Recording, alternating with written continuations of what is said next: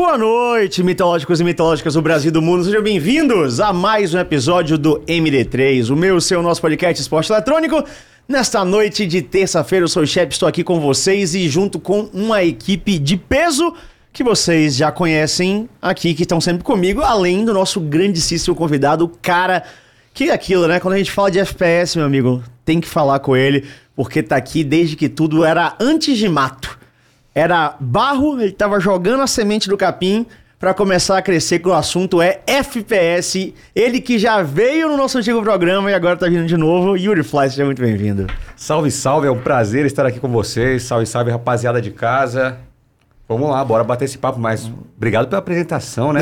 Eu trouxe um peso. Essa... Me sinto, me sinto lisonjeado, muito obrigado. O prazer é todo nosso. E boa noite, senhor Felipe Pedro Thiago Maia. Boa noite, boa noite. O Fly tá com uma barba estilosa, né? Na- Cada vez maior. Alinhada, alinhada, tá. Pô, Deixa eu ver no retorno aqui. ó, tá coisa linda. Ô mesmo, ó. Inclusive, Parecendo um sábio, né? aqui tá Que chique demais, louca. né? Pô, Primeira vez que eu tô aqui, eu vou aproveitar até que tem retorno pra ver minha barba. Essa, essa skin aí tá aprovada. Coisa boa. Bora nessa. Não pintei a barba, mas eu, normalmente eu pinto. Você Mas- pinta? É. Pinto, eu pinto a barba. Gricinho? Pra dar uma... Eu passo grecinho. Não, não pode falar, né? Não, tem, não patrocina. Ah, vai que eles querem patrocinar a gente. É, pô, Fica a dica aí, ó. Gostaria, viu? tá começando a precisar aqui. A ó. minha tá cheia já. É. Os gamers estão ficando mais velhos, né? É. Agora ficam de cabelos e barbas brancas. Eu utilizo aí as pinturas Aí, ó. da farmácia para Gricinha pintar. RGB tem tudo a ver com a gente. Caralho, meu Deus do céu. RGB. Imagina a merda. Boa noite. Não, mas é interessante que o Fly ele volta. Eu não participei do, do, do primeiro, da primeira vez que ele veio lá no nosso Agora vocês fizeram as pazes? Não, eu não lembro o que aconteceu esse dia. Eu vou- provavelmente passei mal. O Diogo, Foi o. Diogo, o Diogo tava bravo. Era na época que o Covid tava pegando, ele tava preocupado. Tava preocupado, mas Ah. preocupado certamente estava. Mas eu achei interessante porque quando eles falaram que tava começando a chover e piscar a luz. Porque eu lembro que eu assisti o, o, o segundo programa. A gente tava ainda se ajeitando lá, né? Se o pessoal for ver, Aprendendo o rolê. tinha problema de transmissão. Pra caiu. caralho, Jesus Cristo. Esse foi, acho, acho que o episódio do Fly foi o episódio com mais problemas técnicos. Sim, foi, inclusive quando eu chamei ele pra cá, eu falei, velho, a gente tá devendo chamar você de novo porque o programa foi um caos Exatamente. quando ele foi. Então Foi foi o fazer caos. acontecer hoje, fazer acontecer. Exatamente, exatamente. Se não chover, né? Não, não vai. Meio que chova, tá tudo em casa aqui, ó. E ó, então introduções aqui feitas. Preto tem recado pra dar pra vocês aí. Ah, é verdade, meus amigos. Estamos com quem? Esporte da Sorte. Site de jogos pra você que curte, né? Esportes tal. É, esportes tradicionais também. No Esporte da Sorte tem todas as ligas do mundo no mesmo lugar. Você curte uns joguinhos também? Ficar é, curtindo à tarde, aqueles joguinhos, pá, não sei o quê. Meu, lá tem uma galeria de jogos gigante e vai atualizando semanalmente, tá? Então já sabe, Esporte da Sorte. Tem link aqui na descrição, tem QR Code aqui? Não, aqui. QR Code. Mano, entra lá, dá uma moral pra gente, se inscreve. É importantíssimo aqui pra gente do MD3, pro Flow Games, certo? Recado dado, já sabe o que tem que fazer. Piscou, pagou. Parabéns, vamos lá. Que cara bom, rapaz. Falar, falar venda, já emenda no rolê, ó, pelo amor de Deus. E além disso, então, já porque né, o cara até fez complemento aqui, vamos fazer mais homenagens ao nosso querido Fly aqui, porque tem emblema. Tem emblema do nosso convidado e você aí Ô, louco! pra resgatar. É, olha lá. Exclamação emblema, joga aí no chat. MIBR e Gamers Club. E daqui, aí ó, não se quiser ver isso aí melhor. não- isso aí não aparece nos cortes, cara. Não. Pois não. é. É, se eu soubesse, tinha vindo antes. isso aí é da hora, hein? Aí, ó. Pra você resgatar o emblema do Fly, você vai primeiramente aí tem dois links na descrição aqui do vídeo, você vai jogar o joguinho para descobrir qual é a palavra-chave do emblema do Fly e depois quando você descobrir a palavra-chave, você vai no segundo link e aí você resgata. Fique tranquilo que a gente manda pra você de boas. Mas o joguinho, eu preciso jogar agora? agora, hoje? agora é um jogo de palavras, você tem que 24 descobrir tem qual é a 24 palavra. horas pra resgatar a parada. E, a, e aonde que eu entro pra... Tem o link na Tem linkzinho. Tem, tem dois links. Um que é o pro joguinho e outro pra plataforma da NV99, que é onde resgata. Mas a gente manda o link direto pra você do. Quero jogar. Ah, você quer jogar? Quero jogar. Quer conquistar? Quero conquistar. Isso é um gamer de verdade. Agra... Quero jogar, Vai pô. surpreender quando chegar na Tá, palavra. no- tá, no, tá, no, tá no canal. Tá no canal, tá no canal. tá no Vou, canal. vou jogar então, quando chegar em casa. Alô, Eu- cara, salva pra mim, por favor. e além disso, vocês podem ajudar a gente demais aqui no canal. De jeitos muito tranquilos, muito fáceis. É só você dar o like, se inscrever. Então segue aqui o Flow Games para você saber de tudo que tá rolando no mundo dos jogos e dos esportes eletrônicos. Então para você ficar ligado em todos os podcasts e programas que acontecem aqui na casa. Além disso, deixa o like para fortalecer. Mas se você quiser ajudar mais ainda, tem mais maneiras. Você pode mandar a sua pergunta aqui pro Fly ou pra gente através do super chat aqui no YouTube ou através da plataforma do NV99 por texto, por áudio ou por vídeo para passar aqui na nossa TV na mesa. E além disso, você pode virar membro. Pois é, por R$ 7,90 ou R$ 7,99 por mês, você vira membro aqui do Flow Games e concorre a diversos concursos aí com premiações que acontecem até nas redes sociais também. Rolam alguns sorteios e premiações de várias coisas que já aconteceram. A gente já, já premiou aqui com roupas, com acessórios, com game gears, né, com jogos. Então, fica de olho, se inscreve, vira membro, faça parte da família Flow Conversões Games MD3. exclusivas, né? De alguns jogos, É. alguns sets de colecionador. Cara, vale a pena demais. Se tá moscando aí, Assinatura Gamers Club. aí, ó, vamos, vamos ver, vamos colocar uma assinatura Gamers Club no meio aí também, porque de, de merchan o cara é bom aqui, meu amigo. Lá na, na, na- como é que é? Na BGS tinha a roleta do patrão ficou maluco. Ah, é, a gente faz loucuras pra chamar atenção, né? Porque a gente não tem o mesmo orçamento das empresas, né? De algumas empresas aí, né, que chamam atenção, então a gente tem que ser criativo, né? E aí, pô, fazia sorteio lá. Bom, então bom, a gente já conversou um pouquinho com o Fly da última vez sobre o passado, sobre a vida, tudo que ele fez. O cara tá aqui há bastante tempo. Hoje, vamos também falar um pouco mais de- de- dessa história, mas aproveitar para falar bastante do cenário de FPS, porque eu acho que é um momento pro Brasil foda que a gente tá vivendo, né? Pô, com certeza, cara. A gente tem. é, aliás, do Valorant, uma- em termos de resultado, assim, de atenção, no- muito melhor do que o CS, né? O, Ah, o, pois o CS, é, em termos de performance, tá tendo uma queda aí, desde o, das épocas de ouro do, do, do Fallen, rapaziada, aí, tá tendo uma queda em termos de performance global, né? Mas em termos de atenção, com o Major do Rio, audiência gigantesca, quebrando recordes, a Loud sendo campeã do Valorant, a audiência Brasil gigantesca também pro Valorant, então com certeza o, o FPS, Brasil com certeza é considerado um dos países do FPS e cresce cada vez mais, assim, né? Até me surpreende em algumas, alguns momentos, assim. Sempre o Brasil foi muito expoente no FPS, claro, sempre com o CS, acho que como uma grande marca. Agora o Valorant está entrando, mas o CS, CS sempre foi nossa marca registrada de FPS. E a gente está vendo um movimento de uns poucos anos para cá de ter muito time BR com bons nomes, com muito investimento. Né, e muito está se atribuindo a isso desses, de- desses rumores, que você pode dizer pra gente se é rumor, se não é, se vai rolar, desses campeonatos que vão acontecer mais no Brasil, principalmente focando em Major. Não é rumor tanto que tá tendo campeonato agora da The Gamers Club dando vaga pra Major, né? Não, e tem 750 times inscritos, é isso mesmo? 750 times inscritos, recorde das É o Américas. Open, Open Qualify. Caralho, Mo, 750 times é time pra cacete. Recorde das Américas hoje. Então, você que está assistindo e não é, e não se inscreveu e quer participar da chance de jogar o Major Blast, provavelmente você não vai ganhar, né? Porque se você nem sabe que está tendo e você Pois quiser é. se inscrever, É verdade. provavelmente você não vai ganhar. Mas se você quiser tiver a experiência de participar e se divertir com seus amigos, você pode se inscrever na Gamers Club.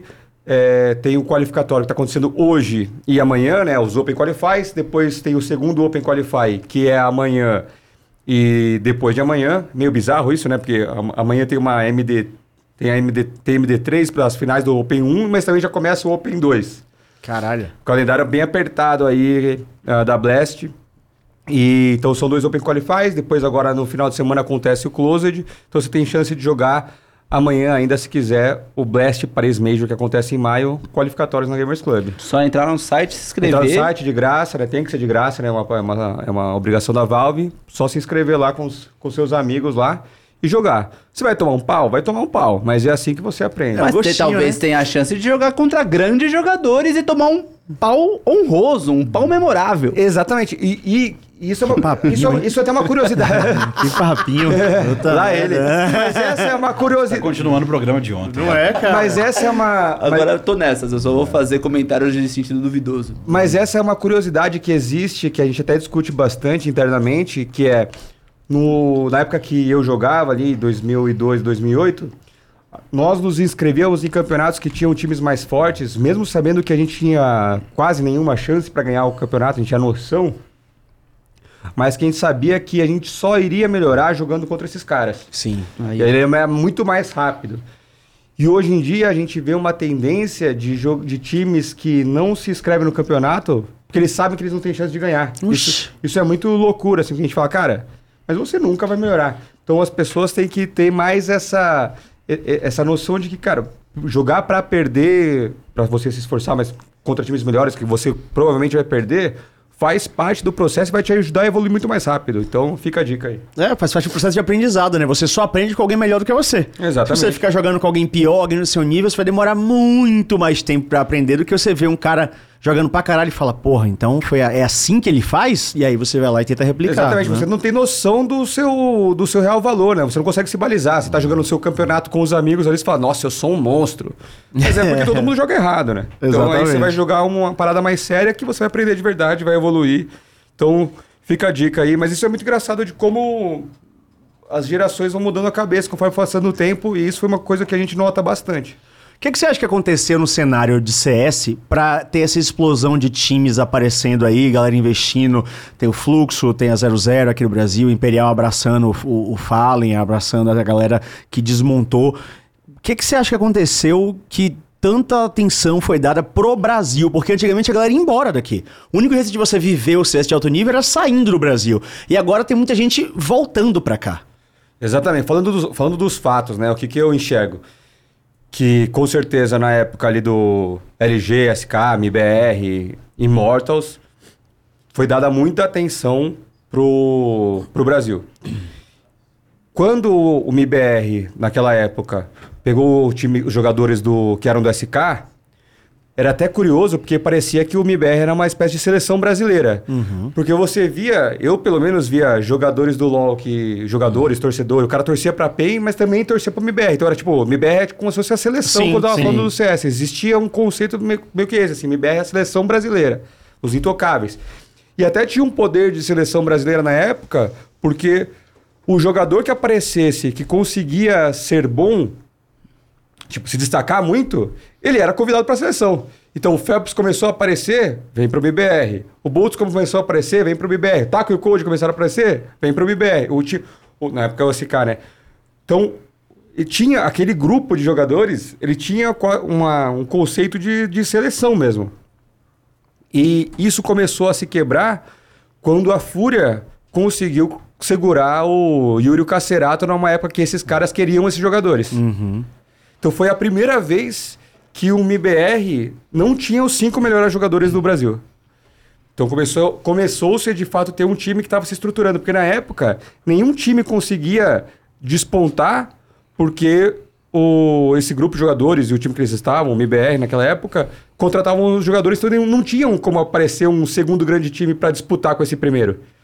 Aí a Fúria começou a criar essa história. E aí tinham dois times. Quando os dois começaram a, a participar de, grandes, de diversos campeonatos e começou a chamar a atenção dos. é, isso começou a chamar a atenção de outras organizações de que era possível também criar um time para despontar. Aí naquela época também a gente criou o, o, o Clutch, que era um torneio que a gente queria fazer parecido com o CBLOL, de dias de, de liga corrida, Aham. com dia, transmissões, campeonatos presenciais. Então foi a primeira liga é, presencial do, do Brasil. Começou a rolar esses campeonatos brasileiros, então os times começaram a voltar. Vivo Cage, Red é, Cabo não voltou. Vivo Cage, Red Kennedys, é, PEN, outros times começaram a, a, a criar novos times para participarem é, do cenário de CS até que começou a consolidar uma cena maior. Team One começou a consolidar, uma cena maior do, do, do- do- das organizações brasileiras. Né? E aí, com o passar do tempo, elas iam mais para fora jogar. Só que o número de jogadores profissionais aumentou muito. E não tem lugar para todo mundo lá fora. Sim. E aí, isso fez com que alguns times voltassem para cá, tipo o KNG criando o plano, né? Que é pô, uma org de grande visibilidade, um time de grande visibilidade, né? Jogador de. É mais ele, né? Puxando a org agora, com bastante visibilidade, que tá trazendo para o Brasil. E aí, os jogadores que estão morando fora também estão cansando de morar fora, preferem morar aqui pelo custo de vida, por estar próximo da família. Ao mesmo tempo que eles estão vendo que não precisam participar de ligas eh, lá de fora para estar dentro desse circuito mundial que está acontecendo, desse, desse circuito internacional. Por mais que os campeonatos aconteçam mais na Europa, você não precisa estar mais no- no- morando na Europa ou morando nos Estados Unidos. Dá para participar de qualificatórios aqui, qualificatórios lá, mas morando aqui. Então começou a fazer mais sentido para as organizações e para os jogadores viverem no Brasil. Isso diminuiu o custo dos times, permitiu que mais orgs consigam investir, porque agora eles podem morar no Brasil, não precisa pagar o aluguel em dólar, jogador em dólar. Então tá tendo um boom de times, o que para mim é muito bom porque ajuda na profissionalização de mais jogadores, ao mesmo tempo que atrapalha a performance do Brasil no mundo, porque É, agora todos falar. os times estão diluídos. Você quer montar a seleção brasileira? Não tem como mais você montar uma seleção brasileira. Não tem como mais, assim. Até porque pegar um jogador foda tá caro demais. A gente tá vendo umas contratações de valores astronômicos, né? 200 mil dólares, 500 mil dólares. Pensei que você ia falar que era, que era bom isso aí, porque todo mundo pode jogar na Gamers Club agora no Brasil, né? Eu achei que você ia meter essa. Também, pra caralho, né? Não, aqui, isso é bom também, mas a Gamers Club começou há um certo tempo, a gente tem mudado o nosso foco. A gente começou muito com essa questão de fomentar o competitivo, né? Era, era muito a nossa missão fomentar o nosso o competitivo como objetivo principal, porque é da onde a gente veio, né? Eu, a gente criou muito esse objetivo de, pô, queremos que mais pessoas possam levantar troféus. Eu queria ser profissional e não tinha um ambiente para ser profissional, então eu quero ser prof... eu, como eu queria ser profissional, eu quero criar esse ambiente para nossa comunidade, ajudar a criar esse ambiente para nossa comunidade para que mais pessoas possam ser profissionais. Só que chegou um determinado tempo, meados de 2018, 19, que não era só mais um sonho, né? Se tornou uma empresa. E a empresa precisa melhorar os seus resultados e crescer sempre. E é nítido que a maior parte das pessoas, né, dentro das nossas pesquisas, mais de 90% das pessoas que jogam na Gamers Club têm o interesse em se divertir casualmente e não jogar profissionalmente. Então, esses, esses jogadores estando aqui, é legal, é divertido, chama atenção, mas no final das contas, não é o que faz aumentar os nossos clientes. A base. Você acha que. Você falou de que Então eu a gosto, mas Que essa- não é tão relevante mais Entendi, compreendi. pulverização, né? De, de onde os jogadores estarem em times acaba enfraquecendo a performance global do, do cenário brasileiro. Você acha que os outros jogos se tornando grande no Brasil também ajudam com essa pulverização? É, seja outros jogos de FPS, MOBA, seja o que for? Porque um tempo atrás, assim, se o cara queria ser um jogador de renome internacional em esporte, era CS. Ele precisava jogar CS. Hoje o cara consegue viver e viver bem de outros jogos. Sim, sim. Nesse momento, eu acho que o impacto para o CS ele é muito baixo.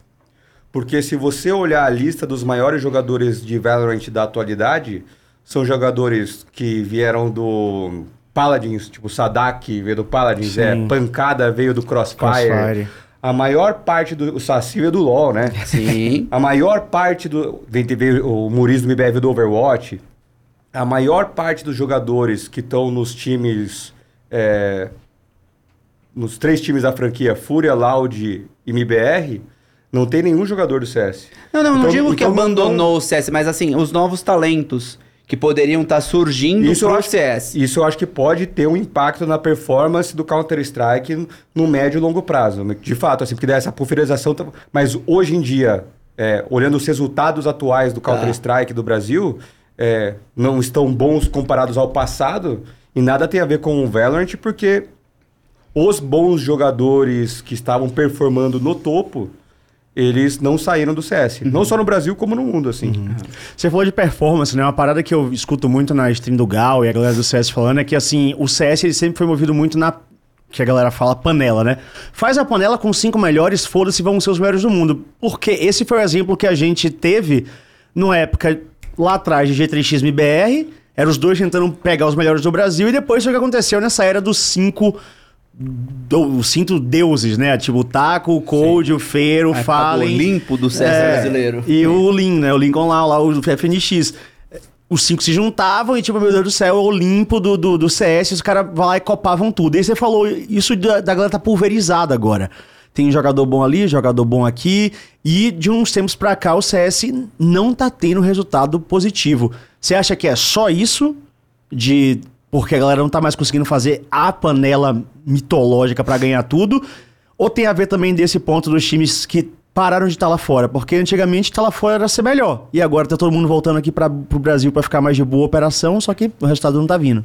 É, a, a maior parte dos times top tier brasileiros ainda fazem bootcamp e passam muito tempo lá fora. O, o MBR, no ano passado, dos 365 dias, 260 do ano, do, do ano passado ficou lá fora, por exemplo. E muitos outros times também. É, então, eu não acredito ter essa relação específica com, com estar lá fora. Eu acredito que tem muito essa questão de não ser a seleção dos melhores. Se você olha para os últimos campeões do CS, Nave, eram, são os cinco melhores da Ucrânia, não importa. Quem é o segundo time da Ucrânia? Ninguém sabe quem é o segundo melhor time da Ucrânia. né? Se você, se você olha ante- outro, outro time, Big, são os melhores caras da Alemanha. É, todos esses times são as melhores pessoas, a, a Liquid são os melhores dos Estados Unidos. Então, sempre, são, sempre tem as panelas que vão sendo formadas daqueles países e o Brasil tem uma quantidade de times que está investindo muito, criando contratos grandes com jogadores para proteger os seus investimentos, é, que dificulta com que isso aconteça. Um exemplo que, que eu posso dar: Astralis. Era a seleção da Dinamarca e dominava a Dinamarca. A partir do momento que Nossa. apareceu um segundo time com poder de investimento semelhante a da Astralis, que é a Heroic, acabou a Astralis. Porque a Astralis sempre. A Astralis conseguia ser a seleção da Dinamarca. Hoje a Astralis não consegue mais, porque tem a Heroic. É, realmente, é- é- esse ponto de quebrar panelas faz bastante sentido agora com você falando, porque é uma parada que sempre foi o, a chave do sucesso, assim, no CS. E a gente te- veio isso aqui em, em casa, né, no Brasil. A gente, quando panelou, a gente copava. Até na época que tinha duas lá atrás, com G3X e MBR, era sempre, mas eu acho que era sempre quem panelava melhor ficava na frente no ano. Sim, sim. Era sempre esse, esse esquema de tentar reunir os melhores jogadores. Tem outro jeito de voltar a gente performar? Porque já que a gente agora. A tendência é nascer mais time. A galera tá brincando de investir. Brincando quando eu falo, tipo assim, gostou da brincadeira, gostou do negócio. E a galera tá começando a rasgar dinheiro e tem time pra caralho botando muito dinheiro. Algum tem que dar certo, ou não, fudeu. Eu acho que o mercado ele vai dar uma retraída de times. Alguns times vão. Alguns times vão ter dificuldade de geração de receita. Se você olhar o mercado de uma forma geral, não só o mercado de esportes, mercado de investimentos de startup, de venture capital, eles estão num momento de seca, né? O, mercado global passa por um momento de, de recessão, né? Altas taxas de juros, isso impede, é, dificulta o interesse de investimentos em, em mercados de em investimentos de risco. Então, muitos times que tinham investimento vindos de é, venture capital, de investidores, estão diminuindo isso. Se você olha os reports da, da FaZe relacionados ao, ao, ao IPO, a FaZe também já está com dificuldades para aportes financeiros. É, e vários times vão passar por isso. Está todo mundo passando por um momento de reestruturação do mercado, de equilibrar melhor ali as despesas e receitas. Então, existem times que, na minha opinião, vão perceber que é muito mais difícil gerar receita como organização do que eles imaginam. E vai ter uma retração do mercado, na minha opinião. E depois os- o mercado vai o mercado está começando a se ajustar. Os salários, a- salários astronômicos que antes aconteciam para jogadores têm mudado e têm diminuído. Ah, é? É, o mercado o mercado está mudando. O mercado está mudando. O re- a questão do resultado que a gente tá começando, começou a cair há quantos anos, mais ou menos? Uns três? Performance do É, CS? tá falando? performance. Cara, foi. Foi na época do. Foi na época. Que, que, quando que foi, acha? 2017? 2018? 2018? Pô, tem uma, tem uma cota já, né? Então, Ah. assim. Você acha que é exclu- exclusivamente é, é- é duro falar, mas para você o grande ponto é essa questão de não estar conseguindo mais juntar jogador aqui no Brasil? Ou envolve muito mais coisa? Porque de um país onde a gente sempre tava lá pelas cabeças, tem uns cinco anos aí, sei lá, que a gente não tá nem, tipo, sabe, dando a beliscadinha, falando de CSGO. É, eu acho que em algum momento essa panela vai surgir de novo, porque pela maneira como os times foram estruturados. Mas vai ser muito mais difícil de acontecer do que você ver o jogador pronto, contratar ele e ir montando a panela. Algum time vai ter que ter a habilidade e a sorte suficiente para construir esse time que vai se tornar a panela. Mas, Mas, isso é a solução? Tem que ser uma panela? Pra gente voltar a.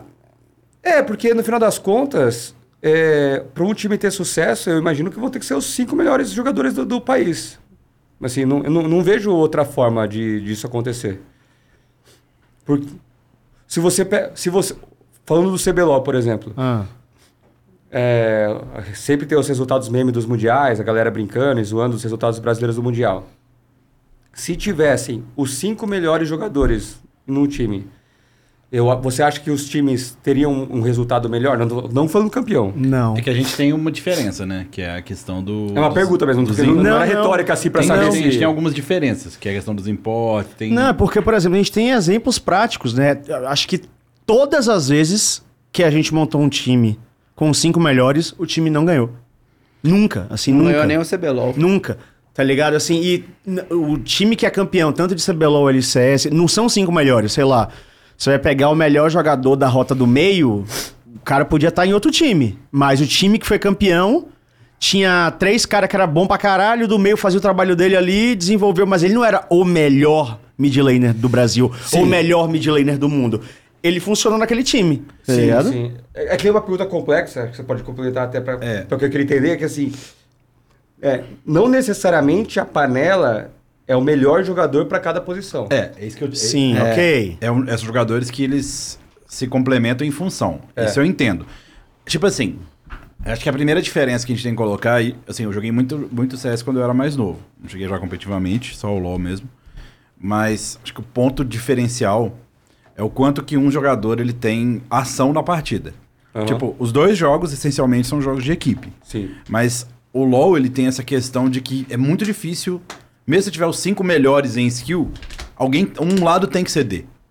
É muito difícil no LoL você ter um time que joga por todos os lados. É até imprático em questão de... De gold. de não, de estratégia, porque você acaba não conseguindo jogar os dois lados do mapa ao mesmo tempo. Sim, sim. No CS eu vejo que existe mais, existe sim, óbvio, muito a trabalhar em equipe, é necessário, mas o individual ele fala muito alto algumas vezes. Sim. Porque no LoL, existem situações que você chega que simplesmente, sei lá, você tem que esperar o erro do adversário, realmente.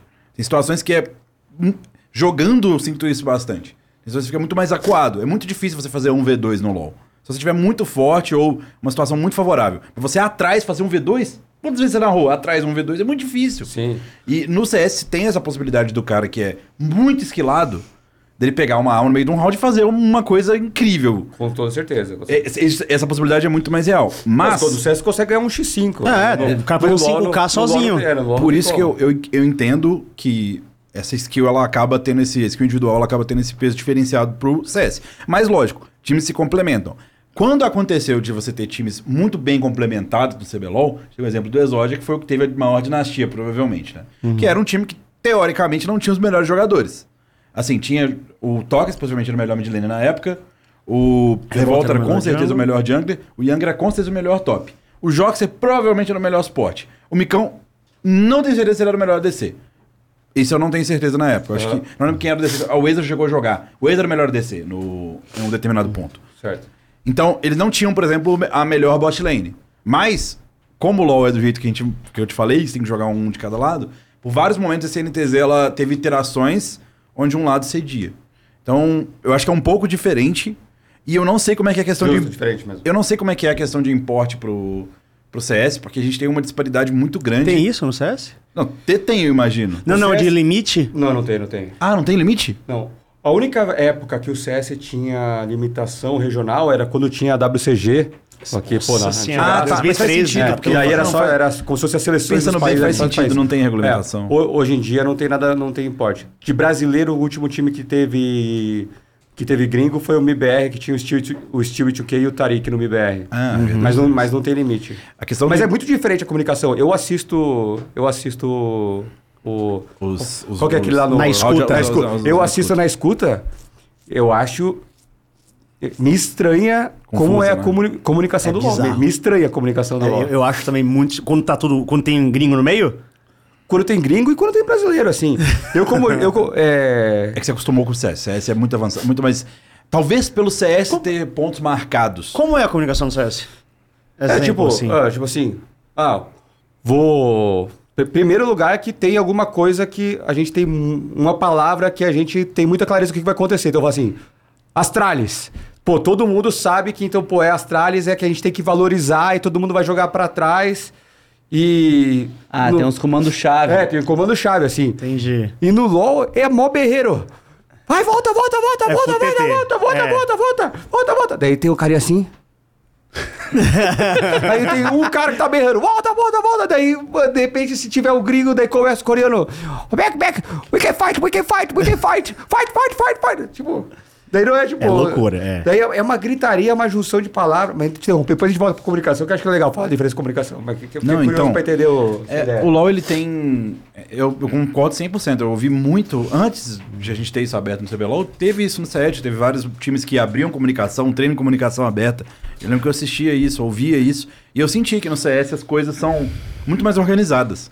Talvez pelo jogo ser mais antigo, não sei. Mas os bomb sites, a maneira como é falado. Tanto que no Valorant também, o meu jogo de comunicação do Valorant também é mais organizado. Mais, mais, Bem, mais. organizado. Não sei se Tá é pela parecendo natureza. Não sei se é pela natureza do jogo, porque os jogadores vieram, ou porque o mapa é mais. As coisas são mais setadas. Tem uma ideia de idade base do CS? Porque a impressão que eu tenho é que talvez o, o LoL é muito. A galera que joga LoL é muito novinha, a galera do CS é mais madura. Pode ser só uma impressão aleatória. É, a primeira coisa que eu tenho certeza que faz diferença é que no CS você aprende a falar desde o primeiro dia que você instala o jogo, porque tá todo mundo falando. É obrigatório. E no LoL não tem voice. É. Talvez Então seja você- um peso gigante, hein? É, então você, então você não sabe como comunicar, porque você não precisa falar, pô. Você sai pingando, sabe? de repente você cai no profissional, agora você tem que falar, mas você nem passa, você nem sabe o que você tem que falar. É, isso Às é vezes bem você é tão diferente. nerdola que você nem fala mesmo, né? Fica tipo. É, você nem sabe o que falar mesmo, porque você não, você não, você não joga comunicando durante a maior, durante o seu período, o seu desenvolvimento do jogo você não fala. Cara, isso é, isso é vital, tá? Isso aí É? é, é um insight nisso. absurdo. É, pode ser Right, mesmo. vamos colocar um voice? Já tá demorando pra caralho. É, bom né? mesmo. Tem coisa. Assim, só no LoL 2 mesmo. Mas, ter- mas termina o. Então, a comunicação ela também varia conforme o time, maturidade de time e região. Por exemplo, a gente tem o caso lendário, antigo, da Cloud9 Raiz, que era um cara que falava. Era Sim. só o Rai. Ele dava micro shotcall de tudo. Todo mundo só respondia ok, sim ou não, e ele falava tudo. A gente tem caso dos times coreanos, onde a, organização, a comunicação é mais organizada, você tem muito mais silêncios na comunicação. Porque eles já sabem de certas coisas intuitivamente.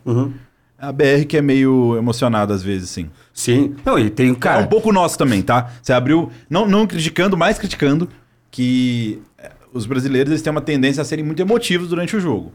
Bastante, é umas gritarias. Então, LoL umas gritarias no meio da bastante. kill, assim, que eu falo. Caraca. Velho, Tanto- aqui no CBLOL a galera late. É, então. Pega, brr, brr, começa a Não, latir. tem, não, tem várias coisas engraçadas. Tem tipo. Tem, tem a parada de, pô. Ah, inibidor, inibidor. Daí o cara fala: Não, eu vou matar o cara de trás. Pô, se fosse do meu time, tinha tomado um tapa na nuca, velho. É, é bem, é bem complicado. O gr- grito, grito é ficar, na muito ba- também. ficar, ficar na base pra. Tem umas coisas que eu, eu, fico, eu fico tentando entender, assim, que é. Tá, os caras estão levando inibidor, você não tem muita chance, mas você tem que lutar, velho. Aí o cara volta pra base pra não morrer, velho. Onde que vai enfiar esse cadeia aí? Pra sair pra quê, pô? É, tem hora que o pessoal não, não se mata no KDA. Mas assim, eu acho que tem muitas diferenças, sim, entre os dois jogos. Mas a questão da maturidade que o Shep trouxe, tanto a questão do desenvolvimento quanto a questão que você trouxe como a da maturidade, que são super importantes. Mas, a sele- mas a seleção, no final das contas, a panela, você acha que daria certo ou não? Eu acho que. Eu acho que não. Eu acho que não do jeito que É teria no CS. Não, mas eu assim, acho que teria tal- equilibrado. Talvez se org, comissão técnica bem estruturada, pudessem, dentro do leque dos jogadores que tem no CBLOL, montar o time que ele quer, tipo, Aí sim. pô. escolhe cinco aqui. Aí Aí, beleza, talvez, mas assim, não necessariamente seriam os cinco melhores jogadores. Sim, Seria. não seriam, não seriam. Ah, eu posso contratar esse, Pô, esse, esse. o esse, maior, maior exemplo da dificuldade que a gente tem, Fly, é porque varia também, curiosamente, varia conforme meta. Por exemplo, a gente tá num meta agora que é bot-centric, que o ADC e o suporte eles têm importância desde o começo do jogo. E também jungle, muito jungle-centric. Top é mais esquecido. Então, quem montou a equipe para essa janela, sem levar em consideração isso, que tava com jogadores do bot que não são muito de se impor, de carregar a partida, vão ter muito mais dificuldade. Então, não é só uma questão de seleção Justo, por justo. si. Ah, é. é. uma questão de que o jogo varia. Se tem um meta. Mas o meta já era. o- esse meta do bot, focado mais no bot, já era sabido na época do, do, daquele- Você do não, montagem não do porque a time, gente tem não. a pré-temporada, assim, é e não é. A gente nunca. Por mais que a Riot chegue e fale, rapaziada, a gente tá bufando tal coisa. É, você não sabe o que vai acontecer. Talvez esse está da execução. bufando. é. Tanto que já tá mudando isso do bot. A Sim. gente já tá chegando do. Provavelmente pro, pros, pros playoffs de campeonato. Desses campeonatos que é uma loucura, né? Que o campeonato começou com um bot lane tão forte, com encantador, atirador, suporte. E do nada vai, talvez termine com tanque de novo, que é Sim. o meta de roaming, de Ah, mapa e, e vai chegar no. Vai che... E daí. Chega no Messiah é, é que outro. não dá pra montar o time assim também, porque daí vai mudar o meta, daí vai chegar no segundo split, que normalmente é o que mais importa, que tem o Worlds, daí você já, O LoL- já, virou o LoL- pro, já virou pro A top. questão do LoL é que tem as variáveis são diferentes. Ah, Acho é muitas. nem- Tem não é muito nem- mais é- variáveis É, então, esse é o para mim é outro ponto. E- Talvez isso atrapalhe até a comunicação. E a mudança constante, né? A cada duas semanas. Acho que isso é o que talvez pegue mais. Porque um cara que é um deus num ano, no outro ano ele é um lixo. Porque, sei lá, mudou completamente o jeito de jogar e ele não sabe jogar Mas de daquele todos jeito. os pontos, esse de não desenvolver a comunicação desde o início. É, eu acho que isso é Assim, vital, a, a Riot até hoje ela nunca, eu não sei, você me corrija se eu estiver errado, tá, chefe? Ou Prieto, vocês sabem isso, eu não sei. Eu tô falando que eu nunca vi a Riot falando sobre voice. É, eu também não é, lembro, tipo, não. é um silêncio. E a Riot raramente faz silêncios pras coisas. Aham. Eu lembro... Eu acho que teve algum roadmap que mencionaram. Não, a- Se não me engano, no Eu evento do, do. LoL 10 anos. Eu tenho uma sensação disso. Pelo que eu lembro, esse- posso estar com uma memória ruim, como eu sempre tenho, a única vez que se falou de voice foi uma fake news. De um cara que Será? tinha sido. Ah, tipo, um ser. cara que era Riot. momento, eu- eu- algum 2017, eu lembro claramente porque deu uma merda disso. E esse Não, momento que- eu lembro. quando- 2017 teve um vazamento, um post, um red post, que é quando é um Rioter que posta, né? Ah, foi um Red Bull. É, um red post dizendo que ia ter voice, só que o Não cara. ter o Red Post porque onde É porque quando no fórum da Riot, que não existe mais, quando você é Rioter, você posta em vermelho. Ah, tá. Entendeu? Aí é Red Post, tipo um post oficial. E aí postou que ia ter voz. Só que esse foi um cara que, tipo, tinha sido demitido da Riot. E aí ele tava com a conta ainda, ele falou e trollou. Caraca. Tá ligado? Pelo... E aí, 2017 isso. É. Não, eu, eu acho que em algum momento, quando foram falar daquela roda nova de comunicação, dos pings e tal, falaram: ah, sabemos que a comunicação dentro do LoL é problemática. A primeira. Eu, eu não lembro se eles chegam a mencionar, enquanto não chega a voz, entraremos com. Não, vamos lá, vamos lá. Acho. Eu, pelo que eu. lembro Pode ser um lapso de eu também lembro é. Por que, o coisinha silêncio assim. é complicado? Quando com qualquer empresa que trabalha com jogos, o silêncio é complicado. Porque o silêncio leva a mais de interpretação. Claramente existe um. Eu vou dar a minha, minha visão, tá? Claramente existe um problema de comunicação no jogo. E a comunicação é super importante pro jogo. Ponto. Totalmente. Isso aí é. Tanto que eles tentam resolver esse problema como? Eles tentaram com os pings novos, tem uma roda de um bilhão de pings hoje em dia, pra cada um indicar uma coisa. Tem a votação Os pings novos, mas são, tipo, de 5 anos atrás. Não, tá? não, do ano- entrou pings novos agora. É. Ah, é Porque não tinham joguei. quatro pings pings É, novos. tinha interrogação. Teve eu- esse também que ele falou. Teve a primeira interação de ping, teve a segunda interação de ping. É. É, já está tipo Quando eu comecei a jogar era só o ping normal, daí depois tinha o ping da rodinha É, que você vai isso. Não, Agora agora, agora a rodinha virou. Uns oito pings agora. Agora virou. Armadilha, atenção. Aqui tem o. E tem o bagulho também de votação de objetivo, que é o meio. Que ninguém vota. Votação de É, que, tipo, tipo vamos assim, para o dragão? É, É, isso. tem uma votação. Aí se diz, quero vi, ir. vi isso aí. Não tipo, se você agora tá indo, você é o jungler, você tipo pingou que você tá indo pro dragão, Ele abre automaticamente ab- abre uma caixa de votação aqui pra você dizer sim ou não. Mas aí, aí é o pessoal. Pô, eu achei interessante. Você acha ruim? Eu achei interessante. Não, mas é ruim porque- Se a galera vai executar, é outro problema. Então, é bom, exatamente bom. por isso Bom que é é. É que a galera não consegue tá. se comunicar. Mas, é- mas aí que tá o problema. A tá presta- só presta atenção na lane, o cara quer que se dane o, O que, que indica se eles estão trazendo essas coisas? Que eles sabem que tem um problema de comunicação. Sim. Mas o que, o que tipo, coloca a infâmia na situação é que existe um voice no LoL. Só que ele existe pra pre-made. Se você tá você com seus amigos, tem o voice. Não lembro disso. É. Tem. Mas só, mas Se só se o grupo tiver fechadinho. Se você tiver com o seu grupo fechadinho. Ah, então tecnicamente é possível. se você tá com, Então, com du- tecnicamente é possível, existe a necessidade, é importante pro crescimento, só que ele simplesmente finge que não existe pra fila ranqueada. Que é a fila que, querendo ou não, se tem uma fila que te lança pro competitivo, Eles é nunca e eles nunca falaram por quê, né? Nunca falaram Não, sobre isso. não. E aí que tá. O Não. que, que eu especulo? Que ou eles têm medo da toxicidade da comunidade, dos problemas que eles vão ter que resolver se acontecer isso. Eu chutaria isso. Esse é um. um. E o segundo, que tem a ver com o feeling do jogo. Que é a. Sempre bateu na minha cabeça também. Porque o jo- jogar o LoL tem uma imersão que, se tiver a comunicação, vai ser outro jogo. Vai ser outro jogo. E talvez eles queiram deixar o feeling mais na pessoa jogando o jogo dela. Eu já Sim, pensei nisso, que a, a experiência solo, solo fila, pode ser essa, que ele quer que o cara tenha experiência individualizada. Porque, como tecnicamente não tem nenhuma razão, tem uma É necessidade. você pode ligar ou mas- desligar, sabe? Pra mim, podia botar e você desliga Sim. e desliga. Exato, se você se quiser ficar Ah, mas sozinho. isso, não, mas isso, isso gera outros um problemas. problema, é verdade. No, caso, no, caso, no caso da. Do CS. É, no caso, no caso da, da GC, por exemplo. Eu vim do mundo onde era xingamento pra tudo quanto é lado, gritaria na lã e tudo mais, que eu acredito que é, cara, se você não gostou, vai lá e multa. Aham. Mas a galera não quer só ter uma boa experiência. A galera quer. Cara, às vezes você só fala assim: ah, meu, vai pra PQP, vai, sei lá, vai fazer o quê? Não sei, estamos no YouTube, não sei o que eu posso falar. Pode xingar, pode xingar. Puta Vai que no- pariu. vai- Vai tomar no cu. Vai, vai, faz, sei lá, qualquer xingamento. O cara, velho, ele vai fazer. Vai gastar horas da vida dele pra você ser banido. Sendo que, cara, você só deu um. um- fez uma. cara, você só deu uma tiltadinha ali. Na minha época, pô, a galera tiltava muito mais, assim. E aí, e, e, cara, às vezes, às vezes eu tenho uma sensação que a galera só quer banir o outro. Só que, só que o problema, é, com certeza, também tem muito tóxico, que é bizarro. Então, assim, só que, só que a comunicação é importante. Daí quando você fala assim, pô, a minha vontade na Gamers Club era, cara, você não gostou do outro, vai lá e multa.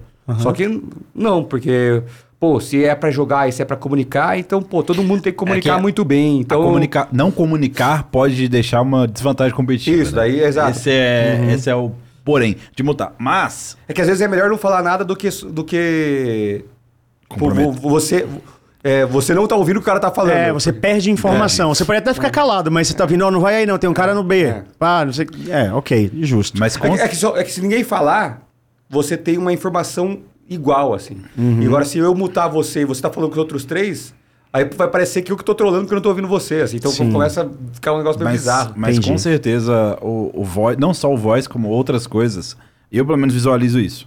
Que agora que a gente tá chegando num momento esquisito do LoL, não vou falar nem ruim necessariamente, porque o jogo ainda tá popular e tal. Mas com todas as coisas esquisitas acontecendo, você deve ter visto lá, código-fonte sendo vendido, Sim, sim, sim. blá, blá, blá, blá. Eu tenho essa tendência a pensar que eles vão ouvir mais ainda a comunidade. E as duas coisas que a comunidade mais pede com um todo, um coro, e é raro a comunidade concordar em alguma coisa, tirando o caso da Yumi. É raro a comunidade concordar em alguma coisa, é o, o voice, que todo mundo entende, e o duo. Sandbox também, mas o pessoal não pede tanto. Mas, Sandbox? Sandbox. não- não tipo, você É, monta, essa o montar o que você pede- quiser, quando do jeito que você quiser, ou, tipo, ah, você vai lá e bota a galera pra voar Essa o no mapa, pede, é dinheiro bem- infinito, Ah, essas coisas, é tá ligado? bem, é bem elite. Tipo, o negócio do duo é uma realidade, porque o duo no LoL ele para. Quando você chega no. Não tinha isso antigamente. Eu vi, eu vi no, é, quando eu jogava, quando eu jogava não tinha, mas eu vi vocês discutindo sobre isso dos cortes, vocês até foram Então, ver, ele- você vai até verificar no celular, eu tô assistindo. É, não, agora, Ah, por exemplo, então, 3.3 que a gente tá agora, eles habilitaram com um tier master pra cima. Já desabilitaram porque vai chegar na parte. Daí você achava que era o Era o- tudo. uma- três meses, três meses. É, é três meses, três meses. É, a gente tá nos, no- nos três meses finais. A gente tá nos três meses. Não, do- mas, o- mas o- o- só eu que tinha não, é, entendido só que não é vocês até o challenger, é até o mestre. Mas pera, eu sou diamante. Não é, eu, não é. eu consigo jogar do normal. Consegue, Consegue. mas. Não, tal- talvez não. Porque ele olha pelo seu MMR. Ele olha Não, não, mas tem um lock de elo, Tem o um lock MMR de é e tem um depois. lock de elo. Exatamente. MMR mas é depois, dependendo mas você o não, lock de mas dependendo você não consegue jogar. Se o seu elo tiver na sua conta diamante com MMR de mestre challenger, não joga com o mesmo. Ele te bloqueia. Quer dizer, agora tá bloqueando. Mas enfim, essas coisas são consenso da comunidade, tem que mudar. E eu acho que a partir de agora a Riot Promise vai tentar ouvir. cara. Ah, mas eu achei curioso, porque o, Va- o Valorant tem voz, né? Então eles estão É, testando. sim, testando sim. aí. Ah, não, tem essa também. Deixa eu puxar um assunto É, aqui. eu queria voltar rapidão. pro FPS, né? É, Porque não, vamos é, mas é esquecer o justamente, é. É, você falou sobre a questão da retração do mercado e tudo mais. Como que, no geral, orgs de, de cenário aberto e tudo mais, quais são as principais fontes de renda de uma org?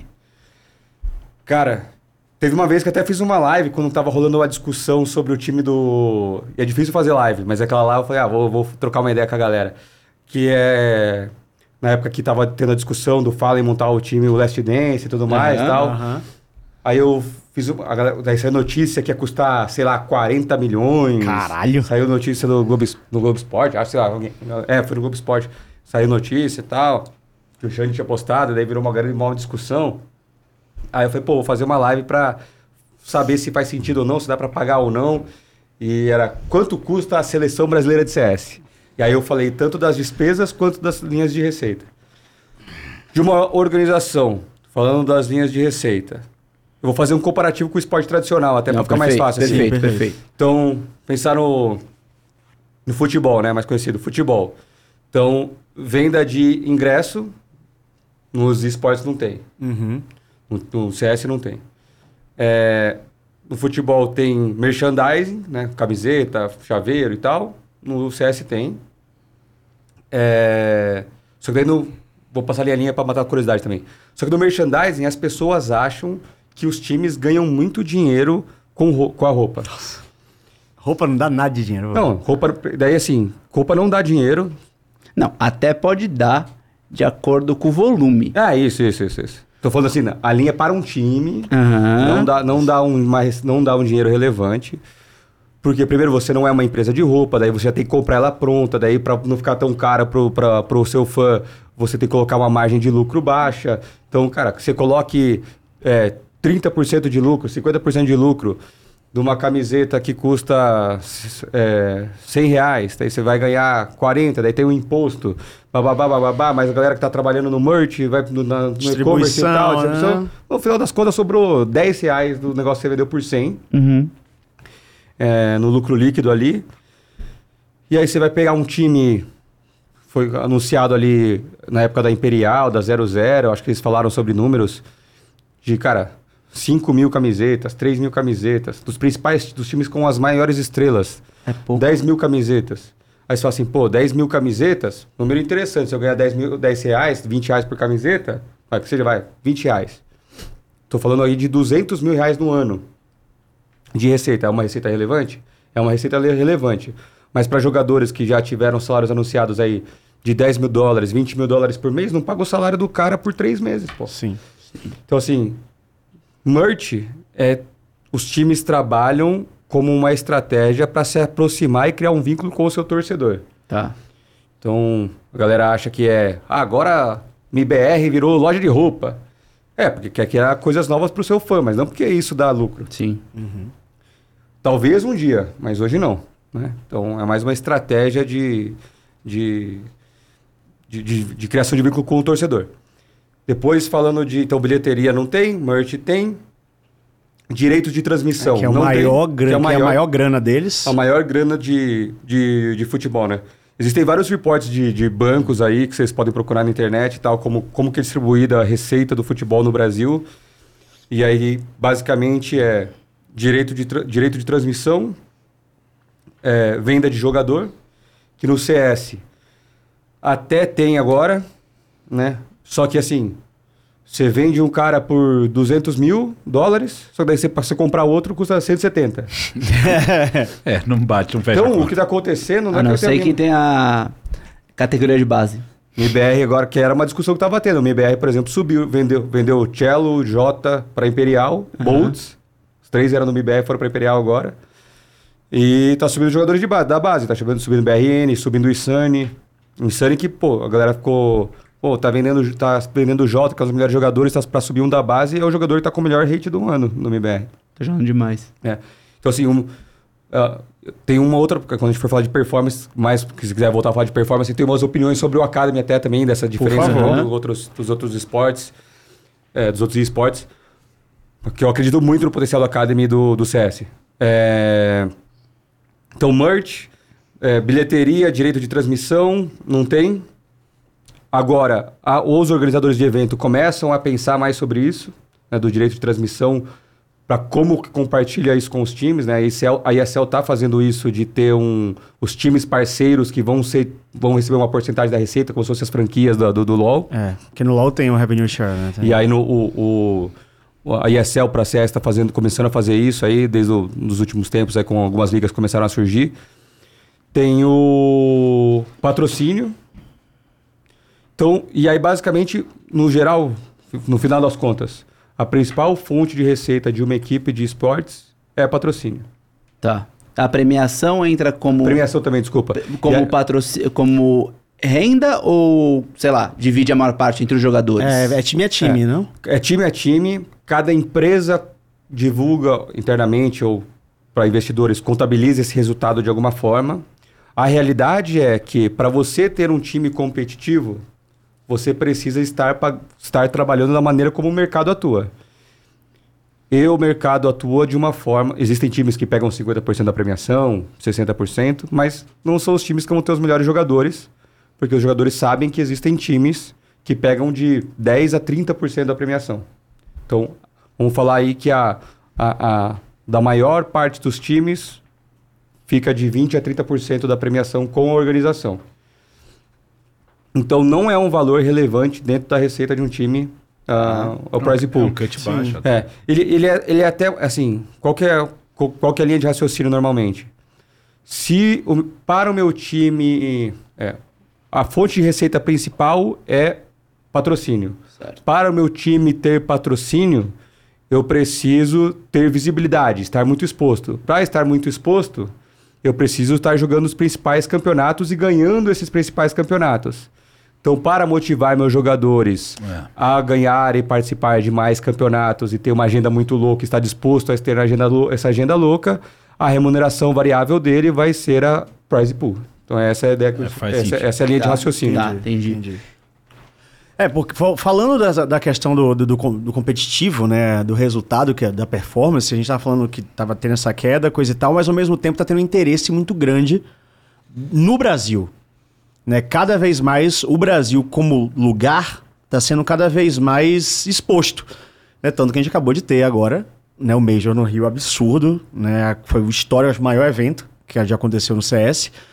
A Triboneira lá ajudando bastante. Agora já vai ter também mais um é, confirmado aqui no Rio de Janeiro, que está tendo classificatória lá na, na Gamers Club. Você acha que isso pode dar um, um diferencial para o CS no Brasil, dar um gás diferente? Como é que o, o mundo está enxergando o Brasil como terreno de competitivo e não mais como um, lugar para ganhar título de bons times? É, eu acho que a galera já tinha consciência de que o brasileiro gostava, a galera internacional, o mercado já tinha muita consciência de que o brasileiro é apaixonado por CS e, e acompanha muita gente que joga e tudo mais. Só que a questão de antigamente era que o CS era muito muito falado no, dentro do cenário internacional. É, o Brasil era muito falado dentro do cenário internacional de CS por causa da performance dos jogadores que estavam ali sempre figurando no topo. É, só que ter um time campeão não movimenta a indústria. Por quê? Cara, se tiver um time campeão, um time que está jogando Major na da Bulgária, isso não vai chamar a atenção da indústria porque o mercado de lá é pequeno. Então, o mercado está olhando para onde tem mais audiência, onde tem maior mercado potencial consumidor. E quando o Brasil estava figurando no topo de performance, a audiência já era grande, mas a audiência começou a chamar ma- a maior atenção globalmente, de fato, quando o Gaules começou a bater recorde. Sim. Então, a indústria, o que chama a atenção da indústria não é a performance de uma equipe, é o tamanho do mercado que ela consegue atingir. Justo. Então, quando eles viram que, pô, existe um cara que tá, coloca 60, 700 mil pessoas na live, existem pessoas interessadas sobre esse assunto, vamos fazer mais coisas lá. E como que é visto pelo mercado, pelos patrocinadores e tal, o público de CS ou de FPS em geral quanto consumidor, né? O quanto, sei lá, tipo, uma marca não endêmica, uma rede de lanchonetes, por exemplo, tá atrelada a um time de CS, incentiva e movimenta esses torcedores a virarem fãs dessa marca que tá patrocinando o time deles. Existe um estudo em cima disso? Cara, não existe um estudo sobre, sobre isso, nunca vi pelo menos, mas acredito que seja uma questão muito de caso a caso, né? Normalmente o que os times de esporte se baseiam na hora dessa venda de patrocínio é utilizar os mesmos estudos, é, usar como referência os mesmos estudos que existem para times de esportes tradicionais para falar, cara, se, ou de eventos no geral, né? Porque senão se ficar só focado no futebol fica muito enviesado é, e não tem nenhuma torcida de esporte parecida com tão fiel quanto uma tão fiel e, e também de tamanho parecida com de futebol, né? Sim, sim. Mas é, os, os times de esportes normalmente mostram, ah, se baseiam nesses estudos de patrocínios de campeonatos, de, de times de esportes tradicionais e como que um patrocínio impacta na, na percepção da marca. E normalmente as marcas não endêmicas têm dinheiro para investir em patrocínio já sabem disso, né? Aham. Então, se você vai ver que, é, hoje não endêmicos que investem em esportes, são bancos principalmente. Sim, completo. Sim. É, que são empresas que têm uma alta margem de lucro e conseguem investir em branding. Mai- Existem grandes empresas que, cara, o cara quer saber quanto que eu vou conseguir vender a mais. E existem empresas que entendem que, que não é só questão de conversão, que existe uma questão de. A, a construção de marca é importante com, e conversão vem depois. Só que nem todo mundo tem dinheiro para investir em marca, né? Sim, tem gente que quer o resultado na hora. Exatamente. Então, pô, Gamers Club, a gente entende que o, o, o branding é importante, a gente busca fazer várias ações, mas sempre buscando fazer ações as mais econômicas possíveis quando está relacionado a branding. Ó, a, a, a, a área de, de mídia, de performance, tem uma verba muito maior que de, de branding, porque no final das contas a gente vê que está trazendo dinheiro. É, mas existem grandes marcas que investem em patrocínio, é, que, que, que têm o poder de investir em patrocínio e que já investem em, o- e patrocinam outras coisas. Então, normalmente, elas já têm conhecimento de que o patrocínio é, é algo para o longo prazo e tudo mais. É, e isso já vem acontecendo, mas diretamente assim não, não, não vejo tanto É, acontecer ainda. Porque, assim, eu, eu vejo que. Tá pensando? Você tá pensando? que Eu é, falo pra galera conversar com Não, você. que é, inversa, que é inversamente proporcional, assim. Eu sinto que o ter um público é, que é muito fã de esporte e que é carente de ver é, marcas do seu consumo diário patrocinando times de esporte, sabe? Eu, eu vejo que a galera pira, por exemplo, agora que tem Burger King com a Loud. Sim. Sabe, o cara ter acesso a um item de 30 reais que tem o logo do time que ele gosta, que ele pode se sentir fazendo parte, que ele pode achar que, né, tá contribuindo de alguma maneira, cria um hype muito grande, assim, que... Eu puxo lá pra 2004, quando eu jogava Ragnarok e, e tinha Ragnarok na caixa do Crunch, cereal que eu tomava no café da manhã. Sim. Eu comprava três caixas de Crunch, duas estragavam, né? Porque eu queria Sim. o Ragnarok na minha caixa de cereal. Tá ligado? É, é que eu, eu, eu vejo que a, a Loud é um caso muito especial porque eles conseguiram atingir patamares de, de, de engajamento maiores do que qualquer outra organização, né? Então, assim, Pô, mas assim, por exemplo, eu tenho um- uma turma de, de dono de, de restaurante, hamburgueria, assim, que joga CS. sim. Quando eu postei do stand da MIBR, foi na BGS ou foi.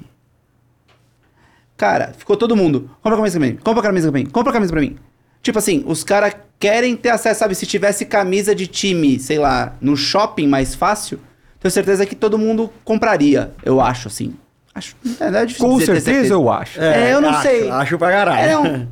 Então, por exemplo, uma coisa Qual o seu que. me- sentimento, então? Seu É, sentimento. Posso falar uma coisa que, que a minha mulher falou e, me- e eu tô pensando nisso nos últimos dois meses? Ela falou assim: pô, tu fica falando que queria comprar. Ela falou: por que, que você não monta uma loja que só venda merch de times de esportes? Eu falei: cara, essa ideia é foda. Montaria uma loja, talvez de shopping, só de merch, de camisa. Tipo assim: ah, tal time não, não faz camisa aqui. Pô, entre em contato, licencio, monto camisa. Mas esse é o problema. Os times não querem licenciar. Eu te dou um exemplo prático. Loja do CBLOL. Lá, quando você vai assistir o CBLOL, você tem a loja do CBLOL. Existe a possibilidade dos times botarem as camisas deles pra vender lá. Eu fiz um vídeo agora no meu, Aham. no meu Aham. canal de bastidores. Tinham quatro times vendendo. de 10. De 10 times. E assim, não é porque os times são proibidos. Não, é porque tem que fazer um, um Um trâmite. um trâmite lá. E assim, se não tá lá, é porque o time não fez o trâmite. Sim. Entendeu? Não, pô, já teve final de CBLOL que eu fui, assim, separei uma grana, falei, pô, vou comprar umas paradas dos times. Quero ter em casa, coleciono. Mano, cheguei, não tinha, de um time tinha chinelo só.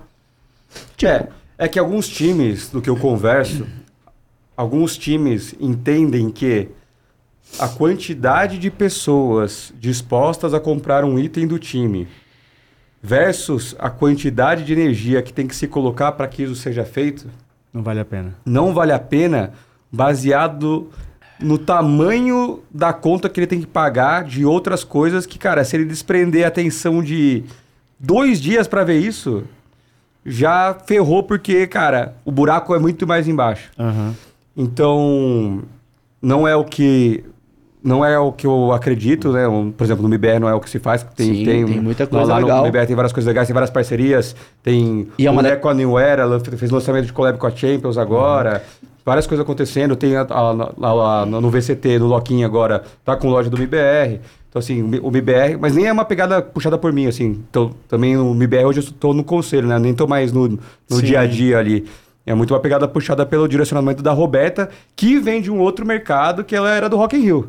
É a Roberta é atual CEO, né? A Roberta É. Coelho, a atual CEO do MBR, ela tem uma outra escola de, de, de mercado que é do entretenimento. Ela veio do Rock in Rio. Cara, porque é muito louco que assim, você pega alguns times que são. que tem um reconhecimento de fazer um marketing de conexão com o público muito forte, por exemplo, uma Liquid da vida. Pô, os caras têm muita coisa pra vender. Muita Aham. coisa. Sei lá, tipo, cê- eu tava com a camisa da Liquid em Arapongas, interior do Paraná. Eu entrei pra dar consultoria. Dois funcionários da hamburgueria que eu tava lá pra treinar falou: Cara, tá a camisa da Liquid. tipo, tá ligado? É muito louco isso. Sim, sim. E eu acho que serve como referência, como benchmark para outros times fazerem também. Eu acho que é um investimento de marketing mais do que como, sei lá, se preocupar em fazer receita com isso, tá ligado? Eu concordo, eu acredito. Mas é, é que são coisas diferentes, né? O merch do time e essa conexão com marcas não endêmicas, sei lá, que você possa comprar um cereal que tem o, o logo, que tem um, um pro player do time que você gosta na caixa. Ou coisa, shampoo, que nem tem do Cristiano Ronaldo, ou qualquer coisa do gênero, sabe? Sim. que conecta, sabe? Que faz as pessoas verem é, o esporte saindo do, da internet, da tela do computador para a vida real. Você não acha que falta talvez interesse das marcas em fazer isso acontecer ou não perceberam que existe uma demanda reprimida? Porque é muito cis também, né? Tipo, será que isso ia dar retorno pra eles, pra marca em si? Será que é tão grande assim o mercado que ia atingir? É muito si, sabe? é Cara, muito eu, si. eu acho que, pô. Mas é, é só isso, você, é né? só você ver os números. Os números, tá ligado? Tem número. Pô, uma audiência de 700 mil num canal de Twitch, mo- mas isso é uma fração da galera que é apaixonada pela parada. Sim. Tá por, isso que a, por isso que a tribo tem camiseta com a Nike.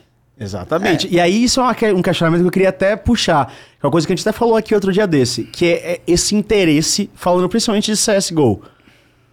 Como é que você avalia o interesse sobre CSGO no Brasil? Porque a gente muito quando falou aqui do interesse, da visibilidade das marcas, né, do próprio CS colocar campeonato aqui, a gente falou muito do Gal. Porque, só que a gente tem que entender e saber separar os dois interesses. Porque hoje em dia, se existe um interesse no Gal ou existe um interesse no CS, entendeu? Porque assim, o Gal ele tem uma mega estrutura e um mega estrutura não, tem uma mega tribo com ele, independente do que ele faça. Então assim, ele vai streamar Fórmula 1, vai ter lá, sei lá 200 mil pessoas. Ele vai streamar NBA, vai ter lá 200 mil pessoas. Ele vai streamar ele jogando um joguinho da Steam merda, vai ter 80 mil pessoas. E aí, claro, quando ele faz os eventos de CS, é ali onde são os maiores números dele, mas continua sendo o Gal. Então, assim, como é que pra você que tá nesse mercado tá o interesse sobre o CS de verdade? Assim, ah, se não tiver o Gal streamando, o CS ele tá com crescimento de interesse no Brasil ou o interesse é pelo Gaulês, figura do Gaulês e por tudo que ele faz? Eu acho que existem diversos componentes que a gente pode avaliar separadamente. Então, o interesse no CS no Brasil está aumentando? A resposta é sim, baseado no número de jogadores que está aumentando. Uhum. Então, isso é um fato. Bateu recorde, né? Esse É, mês de. É, isso mundial, mundial. Mundial. É, a gente não consegue ver pela, pelo, pelos gráficos ali da Valve, a gente não consegue ver Brasil. oficialmente por região. Tá. É, então foi o pico de jogadores simultâneos mundial, foi recorde de C- do CS. Então no mundo está crescendo. Aliás, esse número, na verdade, ele nem, nem tem como a gente falar isso que o CS está crescendo, porque pode ser simplesmente que tenha mais pessoas jogando ao mesmo tempo, só aí sejam as mesmas pessoas. Tá. É, porque foi um pico de jogadores simultâneos. É, mas já é algo grandioso, com certeza. Sim, sim. É, mas assim, avaliando os nossos números, os números de jogadores de CS no Brasil estão crescendo. Nossos números Gamers Club, né? É, então o interesse do CS está aumentando. Olhando, ah, falando sobre Gaules, as pessoas gostam do CS ou do Gaules? Eu concordo com o que você disse, que é, com certeza tem muita gente que gosta do Gaules, mas quando ele está streamando alguma coisa, tem um número X, então ele está streamando lá, jogando FIFA, tem 20 mil pessoas assistindo, e quando ele está transmitindo uma partida de CS, de um campeonato internacional importante, uma Blast, tem 30 mil pessoas. Quando ele está transmitindo uma Blast com o Brasil, com o MIBR, já tem umas 80 mil pessoas. Se é um time brasileiro numa, nos playoffs, com uma Fúria, 100 mil pessoas. O próprio MBR no ano passado em playoffs, 100 mil pessoas. 120, 150. É, com time do Fallen, 250 mil pessoas. Time do seus- Fallen numa final, então, 700 800 mil, 417. Então, assim, são componentes que vão se somando para dar o maior interesse das pessoas. Então, Perfeito. eu acredito que o CS está crescendo, mas é uma junção de componentes. Então, quando é o Gal, tem mais gente assistindo. Quando é o quando tem um time importante, tem mais gente assistindo. Uma partida importante de um determinado campeonato importante, também tem mais gente assistindo. Se tem o Fallen, com certeza. Falando de e, aí- e aí é- você consegue fazer algumas comparações assim. Então você pega o melhor jogador da história do Brasil de, de CS:GO em termos de ranking considerado pelas pessoas. Coldzera, duas vezes o melhor do mundo. Quando você olhava transmissões do Code na Phase, você falava, pô, será que o, o, o, Code vai drivar, vai trazer audiência pra caramba pra Phase. As partidas da Phase, no Gal, tinha as mesmas 30 mil pessoas assistindo do que a partida da nave. Então, assim, o, Co- o Code é um baita jogador, performava muito, mas o engajamento das pessoas, baseado nos meus olhômetros, ali não estou falando nada de dados práticos, Aham. mas eu busco perceber o que está acontecendo nesses componentes, a, a capacidade de, de atração de audiência não, não sentia nenhuma, não- nenhuma grande mudança. E não era midiático, né? Exato. Como Fallen, eu falo, você fala falha, a galera já... É Assim, então, você fala code, a galera também. Só que do CS. Não converte co- co- da mesma Mas forma. não converte da mesma forma, assim, Tá. não necessariamente. Agora, por exemplo, falem na Liquid. Cresceu muito? 120 mil pessoas assistindo uma partida da Liquid, que é a mesma coisa que teria um MBR, uma Fúria num campeonato internacional. Então, o Fallen trouxe essa sensação de torcer para o Brasil. Você acha que quando o professor aposentar vai ser um, um baque pro CS nacional? Com toda certeza, com toda Assim, certeza. De interesse, de... re- o- obviamente vai ser um baque de perda de uma referência, né? De um Sim. grande nome. Isso por si só, mas eu falo de um baque para o impacto do jogo. Acredito que não, porque ele tem um interesse em continuar trabalhando dentro do CS. Perfeito. Então, se ele fizer, ou se ele continuar trabalhando de alguma forma, né, como ele deseja estar envolvido na comunidade ainda, aí os planos. Aí vocês convidam ele para cá um dia aí. Ah, pra- eu quero muito, pelo amor de Deus. Aí falei. Zão, vou, Há vou, vou, vou ajudar, vou ajudar. Por favor, vou por ajudar. favor, tá foda. Estamos tentando uma cota, Vou ajudar, cara. vou ajudar, vou ajudar. É, o, o o futuro... Ele vai, ele, vai, ele vai estar envolvido, então, por exemplo, eu acho que não vai ter um impacto negativo em termos de audiência, acho que não vai ter, não. Ele falou que ele quer jogar um pouquinho ainda, né? Ele falou que ia aposentar, depois ele falou que ele, ia estender um pouco mais, né? É, oficialmente, o que ele fala é que ele aposenta esse ano. Ah. No final do ano. Vai jogar o ano inteiro. Eu não sei se ele falou oficialmente isso, na verdade. Mas é, o que a galera fala é esse ano. O que a galera fala. O que a galera fala é esse ano. Informações que eu não tenho, né? O que a galera fala é esse ano. Não, mas esses dias o Zac, que é hoje a coach da Imperial, falou numa entrevista que que dependendo de como as coisas acontecerem, o time tiver o sentimento do time, a performance do time, pode até ser que ele continue. É, nem conversei com ele sobre esse assunto específico nesse, nessa semana para saber o- se, é, se é verdade ou não que foi falado. Conversei com ele falando esse assunto. Esqueci de, esqueci de perguntar, porque eu fiquei curioso também, porque a minha percepção ali, baseada em que todas as pessoas falam, é que de fato. Oh, desculpa. Obrigado. Esse ano aí o que as pessoas falam é que vai ser. Vai ser o último ano dele mesmo. Cê, o- vendo todos esses movimentos que estão acontecendo aqui pro, pro Brasil, de time aparecendo mais, mais investimento, mais campeonato, você acha que o futuro do CS no Brasil é, tipo, muito glorioso, assim, um negócio que vai mudar a história? Porque até no Prêmio Esporte Brasil do ano passado, né, quando o CS ganhou o melhor jogo do ano aqui no Brasil, o Gal subiu e fez um discurso que todo mundo do CS faz, né, que é meter o pau na Valve, porque a Valve não se importa muitas vezes com o jogo, principalmente com o Brasil, que o Brasil tem que se virar, sempre teve que se virar, mas agora parece que estão trazendo coisas pra cá. Você acha que como é que vai ser esse futuro do CS no Brasil? Não o CS brasileiro, sabe? Mas aqui. É, sobre a, a Valve, a minha percepção é que a gente não pode criticar. A gente pode criticar, né? Mas assim, eu acho que não adianta a gente ter um, um sentimento negativo sobre algo que ninguém se comprometeu. Então eu ficar, eu ficar bravo com você porque você não me trouxe uma caixa de bombom hoje aqui, eu acho que não faz nenhum Traz o bombom dele. eu acho que não faz, eu acho que não faz nenhum sentido Porque você não me prometeu uma caixa de bombom. Então, a Valve nunca falou que era do interesse dela abraçar a comunidade e ter campeonatos. A Pô, mas ela, a como dona do jogo, não, não deveria ter? Cara, eu acho que não, acho que é muito de acordo com o objetivo, assim, a mesma coisa que, assim, as pessoas falarem assim, cara, a Gamers Club deveria, deveria fazer um baita campeonato que não sei o quê, bababá, bababá, bababá. Mas faz. Grandes campeonatos, Gamers Club. Mas, tipo, trazer os grandes times internacionais, tal, tal, tal. Eu falo assim, por que deveria? Aham. Daí, ah, mas porque, pô, vocês são a referência e tal. Daí eu falei, mas nunca prometi isso, assim. E eu até gostaria de fazer, eu acho que seria legal ter também, mas a conta não fecha, então por que, que eu tenho que pagar essa conta? É, então, então a Valve tem, tem esse. É que o problema da Valve é a, a falta de posicionamento, né? Eu pelo menos falo aqui qual que é a nossa. para onde a gente está indo, pelo Aham. menos. É, mas a Valve tem essa falta de posicionamento, mas ela, mas ela nunca falou que ela quer construir esse negócio. A Riot, por exemplo, se posiciona muito que é comunidade, Sim. é vídeo de pet com o rosto, mostra o rosto de todo mundo, todo mundo não, mas várias pessoas ali que mostrando que não é só uma pessoa na frente do negócio, é comunidade, fala muita palavra comunidade. Você vê o post da Valve das atualizações do patch do CS, parece que você está lendo um post de programador.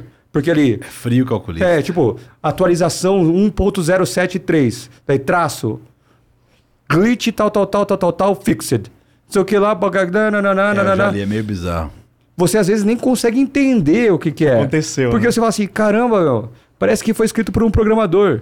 E a resposta que eu tenho é: sim, cara. Aquele cara que escreveu, ele é um programador. Não tem uma pessoa responsável para postar aquilo para é, para pensar em como uma comunidade Traduzir. vai traduzir, interpretar. É um cara mesmo lá. O- o- quando vai rolar alguma coisa de torneio, é, qualify do Major, Major, tal, tal, tal, tal, tal. Você fala assim, ah, pô, você fala com o cara de eventos da Valve. Não, cara, é com o programador do CS. Os caras que tocam o CS são os programadores do CS. Jesus Cristo. É. A, a, a Valve ela tem um sistema de trabalho que é, é do é da galera do é, é um negócio louco assim não sei se vocês já tiveram a oportunidade de ler mas quem quiser Não. ter mais interesse sobre a Valve existe um manual lá da Valve sobre fu- funcionários novos que você consegue baixar e tipo assim cara você as mesas têm rodinha, você consegue, você pode trabalhar no projeto que você quiser. Daí você pega a sua mesa e fala assim, agora eu sou do Dota. Daí você vai lá e, e aí, rapaziada, o que estamos Cheguei, fazendo? O galera! que estamos fazendo? É uma outra, é uma outra ideia. Assim, então, brisa é essa? Que putaria então, assim, ah, por que cara. existe, por que existe um interesse maior no. Um, por que existe um aparente interesse maior no Dota, sendo que o CS tem maior engajamento? Porque as pessoas que trabalham lá, a maioria gosta do Dota, pô. É isso. Então, assim, é uma coisa, é uma coisa muito. Pessoal. Não é uma empresa de, não é uma empresa de capital aberto. É muito, cara, é uma- é uma parada. O dinheiro vem da Steam já era o É resto. isso, é, tipo. Cada um, vamos, vamos Vem da brincar. Steam e da internet, Tá não que ligado os fãs pagam o ano inteiro da Dentro Valve, do né? Google é assim, tá ligado? Você é contratado pra uma coisa.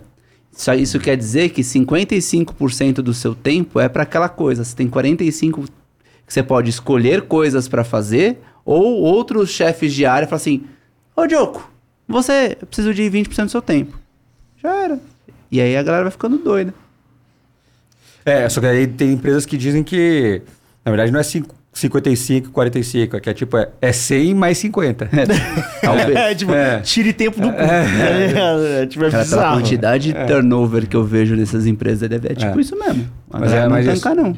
Mas no- no que- na, questão da, na questão da Valve, é, existe existe essa expectativa, né, do, do, divaguei pra caramba aqui, mas sobre o que o Gal falou lá no prêmio, é, existe essa expectativa de algumas pessoas pela Valve, da qual eu acho que é importante a gente ter voz e falar que poderia ser diferente. Acho que é importante pô, você falar, cara, seria legal se fosse diferente, né? Senão nunca, talvez ninguém saiba que deveria, poderia ser Sim, diferente. exatamente. Então, sim, é legal é, vocalizarmos as nossas vontades, acho que faz parte, é importante, é, mas também não pode se frustrar.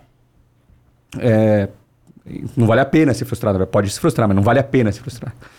É, dito isso, esqueceu onde eu queria chegar, porque eu não lembro o que você falou, porque a gente tava divagando pra caramba. Não, do- do- sobre o futuro do, do, do Ah, é do CS, né? Do, no Brasil, país É. Brasil, não do CS brasileiro. E aí o que eu enxergo é que o CS vai ter sim um grande momento no Brasil. Hoje em dia, é, a Gamers Club está mais focada na plataforma, nos casuais, tem campeonato, mas é um negócio muito mais amador. Começamos a focar o profissional quando criamos o Clutch, aquela liga que eu citei. Depois agora, é, nós saímos do Clutch e entramos numa sociedade com o Gal, com o pessoal que já estava, é, Omelete, no CBCS, que é o Circuito Brasileiro de Counter-Strike.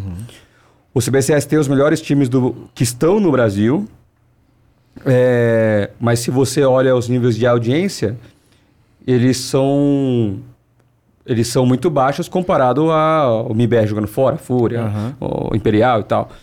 É, existe um interesse menor no cenário brasileiro. Por quê? Qual que é a minha percepção? É a mesma coisa que você comparar a audiência da Fórmula 1, onde estão os melhores pilotos e os melhores carros, com a audiência da Stock Car. Então existe essa percepção. Aquela corrida de caminhão que passava no SBT. Fórmula de manhã. Truck. Fórmula né? Truck. Fórmula Truck. Existe essa percepção de que, cara, tem mais pessoas interessadas em assistir a Fórmula 1, que estão os melhores, do que assistir o Stock Car. Existem pessoas aficionadas em automobilismo que estão dispostas, que querem assistir Stock Car? Existe um público? Sim. Mesma coisa para o CBCS, mas não é do mesmo tamanho. Sim. Isso nos leva a ter um poder de investimento no CBCS menor do que grandes eventos internacionais, seja para prize pool, seja para estrutura de transmissão, calendário, tudo mais.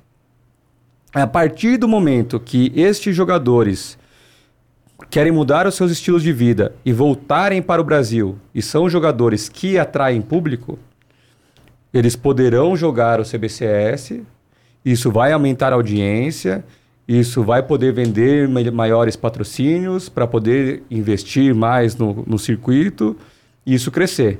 Então, a minha expectativa é de que, com mais times jogando no Brasil, a audiência dos campeonatos brasileiros irá aumentar, a- a- o investimento do circuito irá aumentar E aí vai girando a e aí máquina. mais times poderão participar. Então, eu vejo com bons olhos o retorno de grandes estrelas. Perfeito.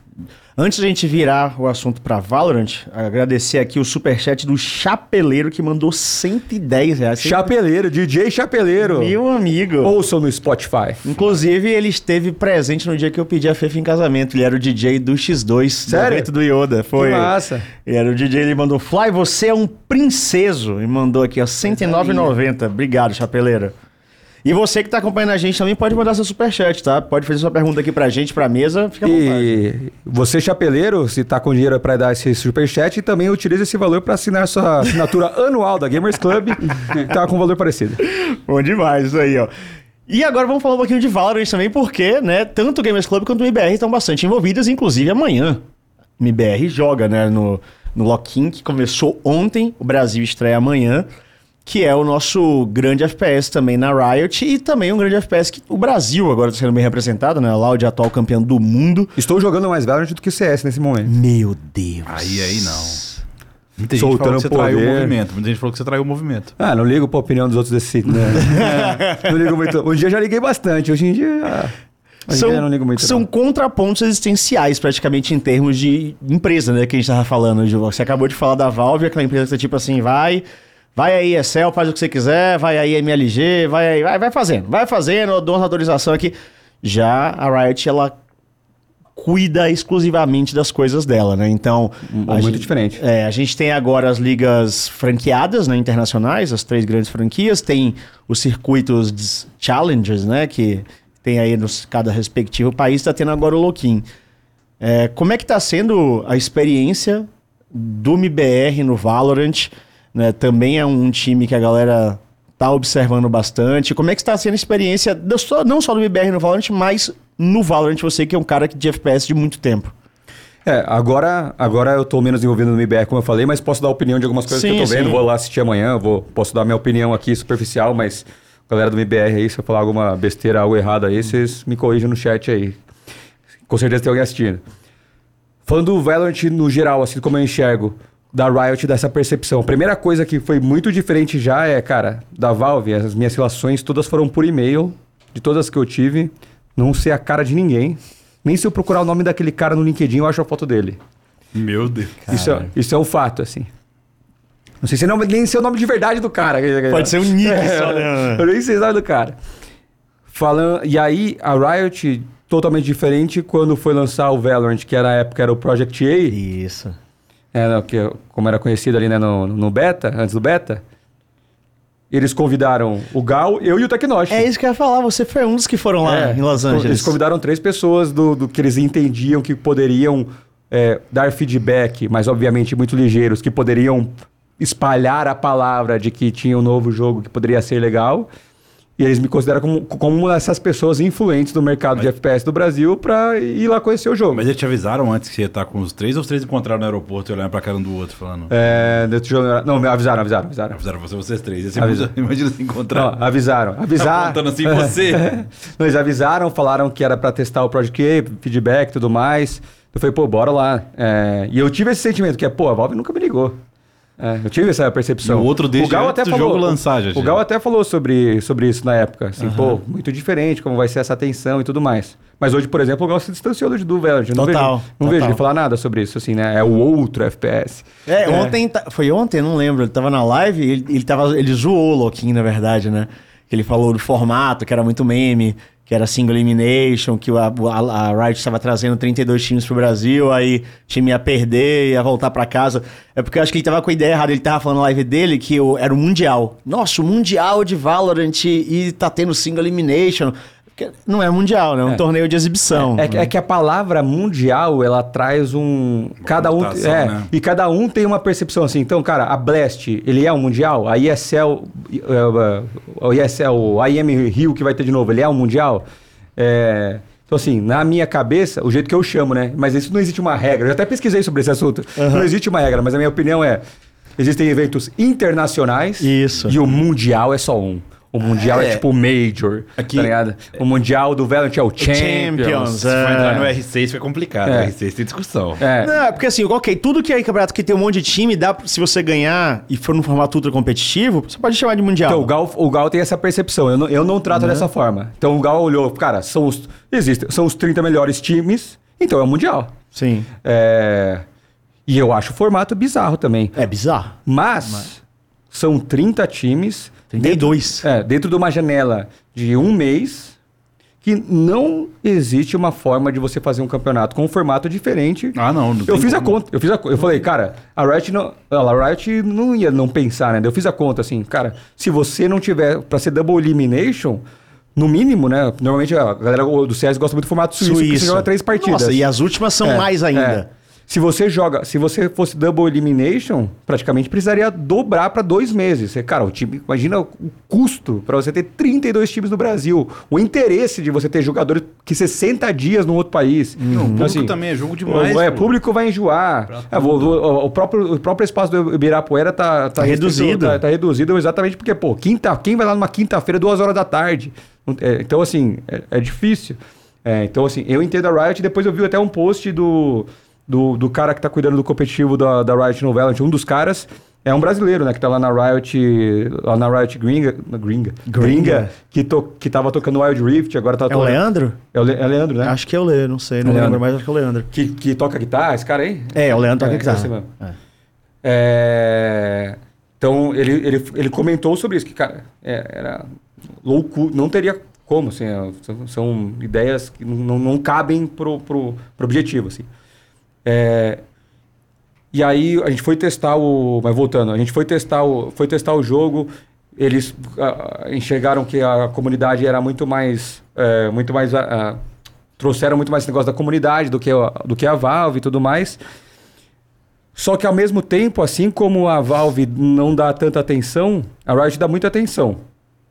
E o que que acontece? Que eu até brinco. Talvez se a Valve pensasse diferente, talvez nem existisse a Gamers Club. Sim, com certeza. Porque a Gamers Club ela é criada baseada em necessidades da comunidade que a Valve não atende. Aham.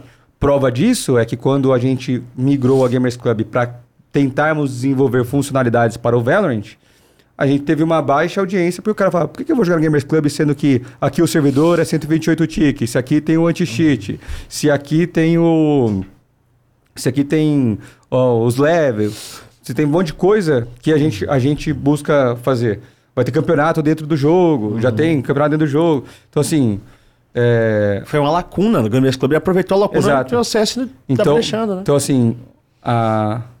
talvez, talvez por isso que eu seja mais compreensível com a Valve do que outras pessoas. Talvez você tenha essa relação. Ok, aí. Talvez- justo, talvez justo. tenha essa relação. Par- Parando para pensar aqui agora. É, Mas a, a, a Riot trabalha de uma outra forma que, cara, eu admiro bastante porque permite a criação desse cenário mais fortalecido. Mas é muito, de- muito dependente da resposta da comunidade, né? Então o Wild Rift respondeu de uma outra forma. né? E aí a Riot Sim. tomou as decisões que tomou de, de, de, de reduzir o cenário competitivo. Então o Val- a, a comunidade está abraçando muito o Valorant. É um jogo que está crescendo. Por um período, a gente ficou pensando, cara, quanto que a gente apoia, quanto que a gente trabalha, como que a gente vai trabalhar. Porque a gente tem muita clareza sobre o, que a gente, o, o serviço que a gente presta para o jogador de CS e o que, que a gente pode cobrar de valor mesmo para segurar a empresa.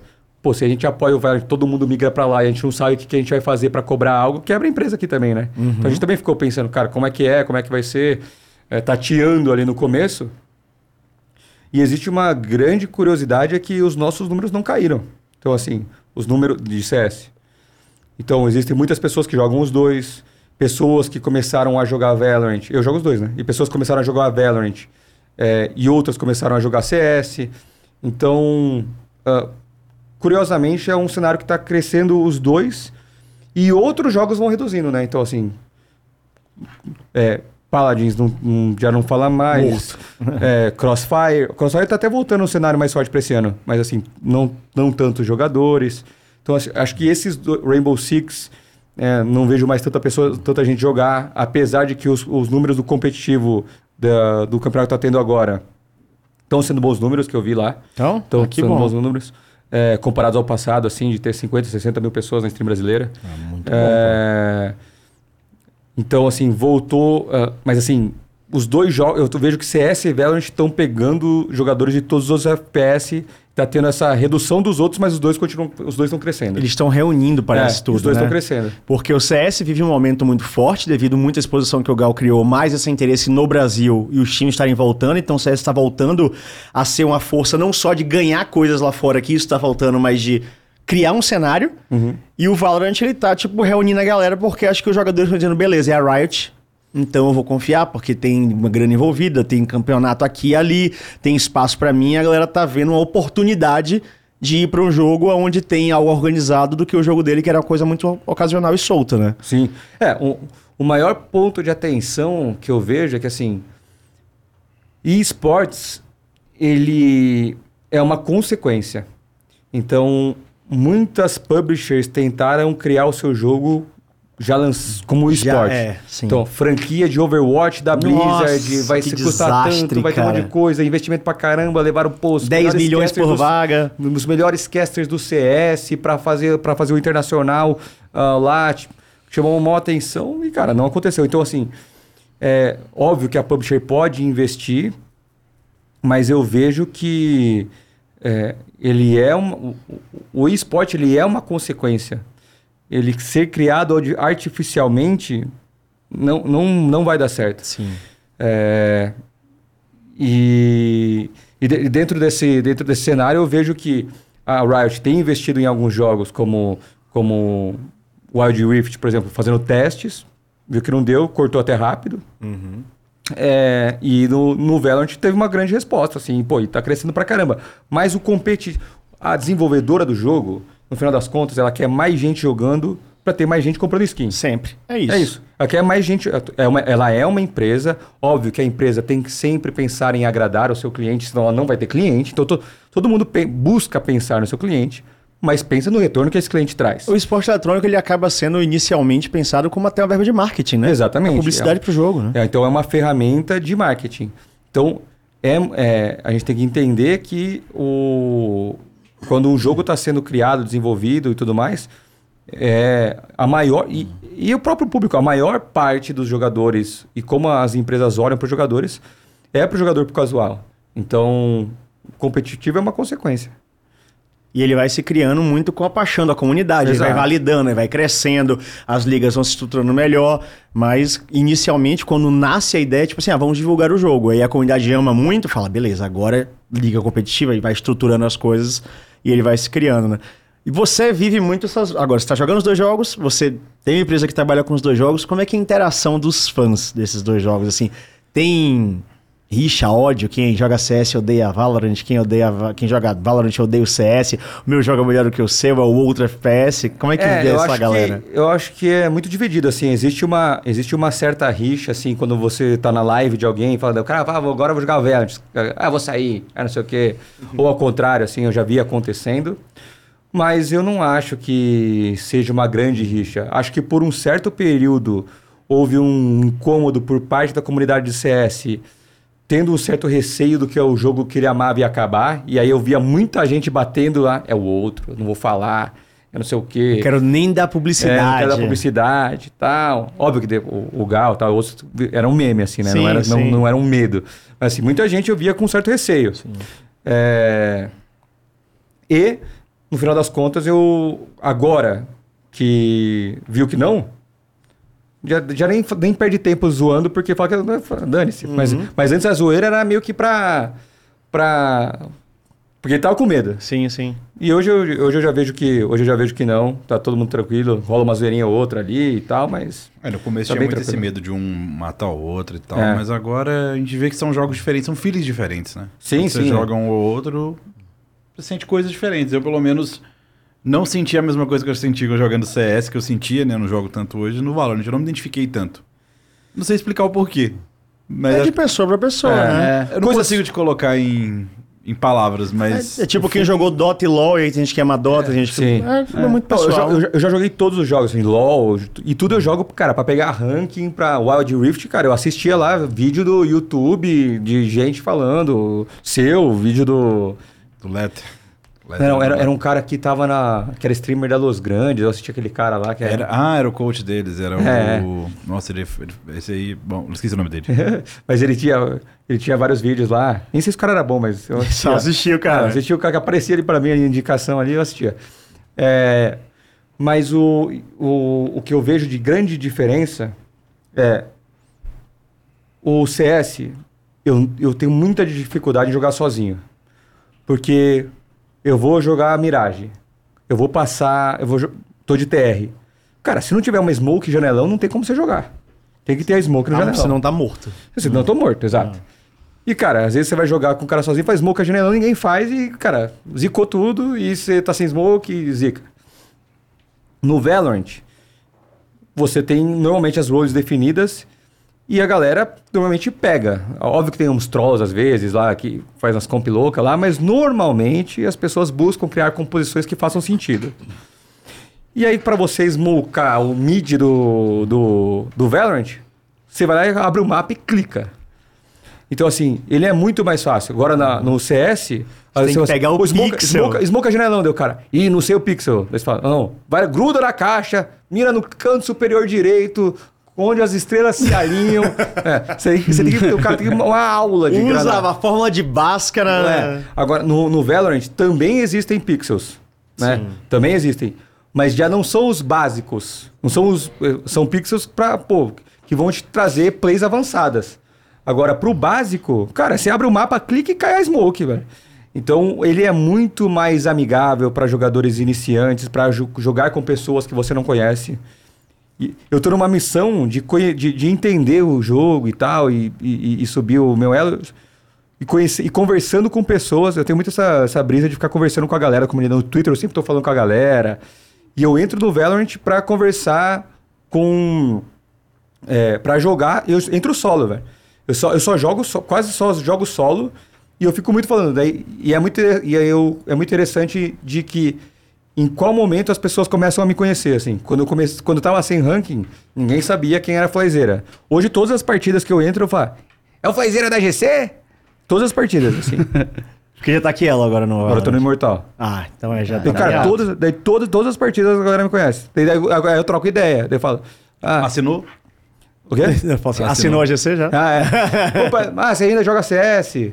Por que você só parou de jogar? Você não joga? Tal. Eu sempre troca ideia com a galera lá. Você falou do. Não, não entrando no assunto, mas só é, pincelando, que foi uma surpresa que eu tive no Wide Rift foi a GC. Porque a GC abraçou o Wide Rift no começo, teve bastante coisa. Sim. E com sensibilidade, né? A gente jogou muita coisa por lá. E eu lembro que isso foi uma das coisas que mais legitimou.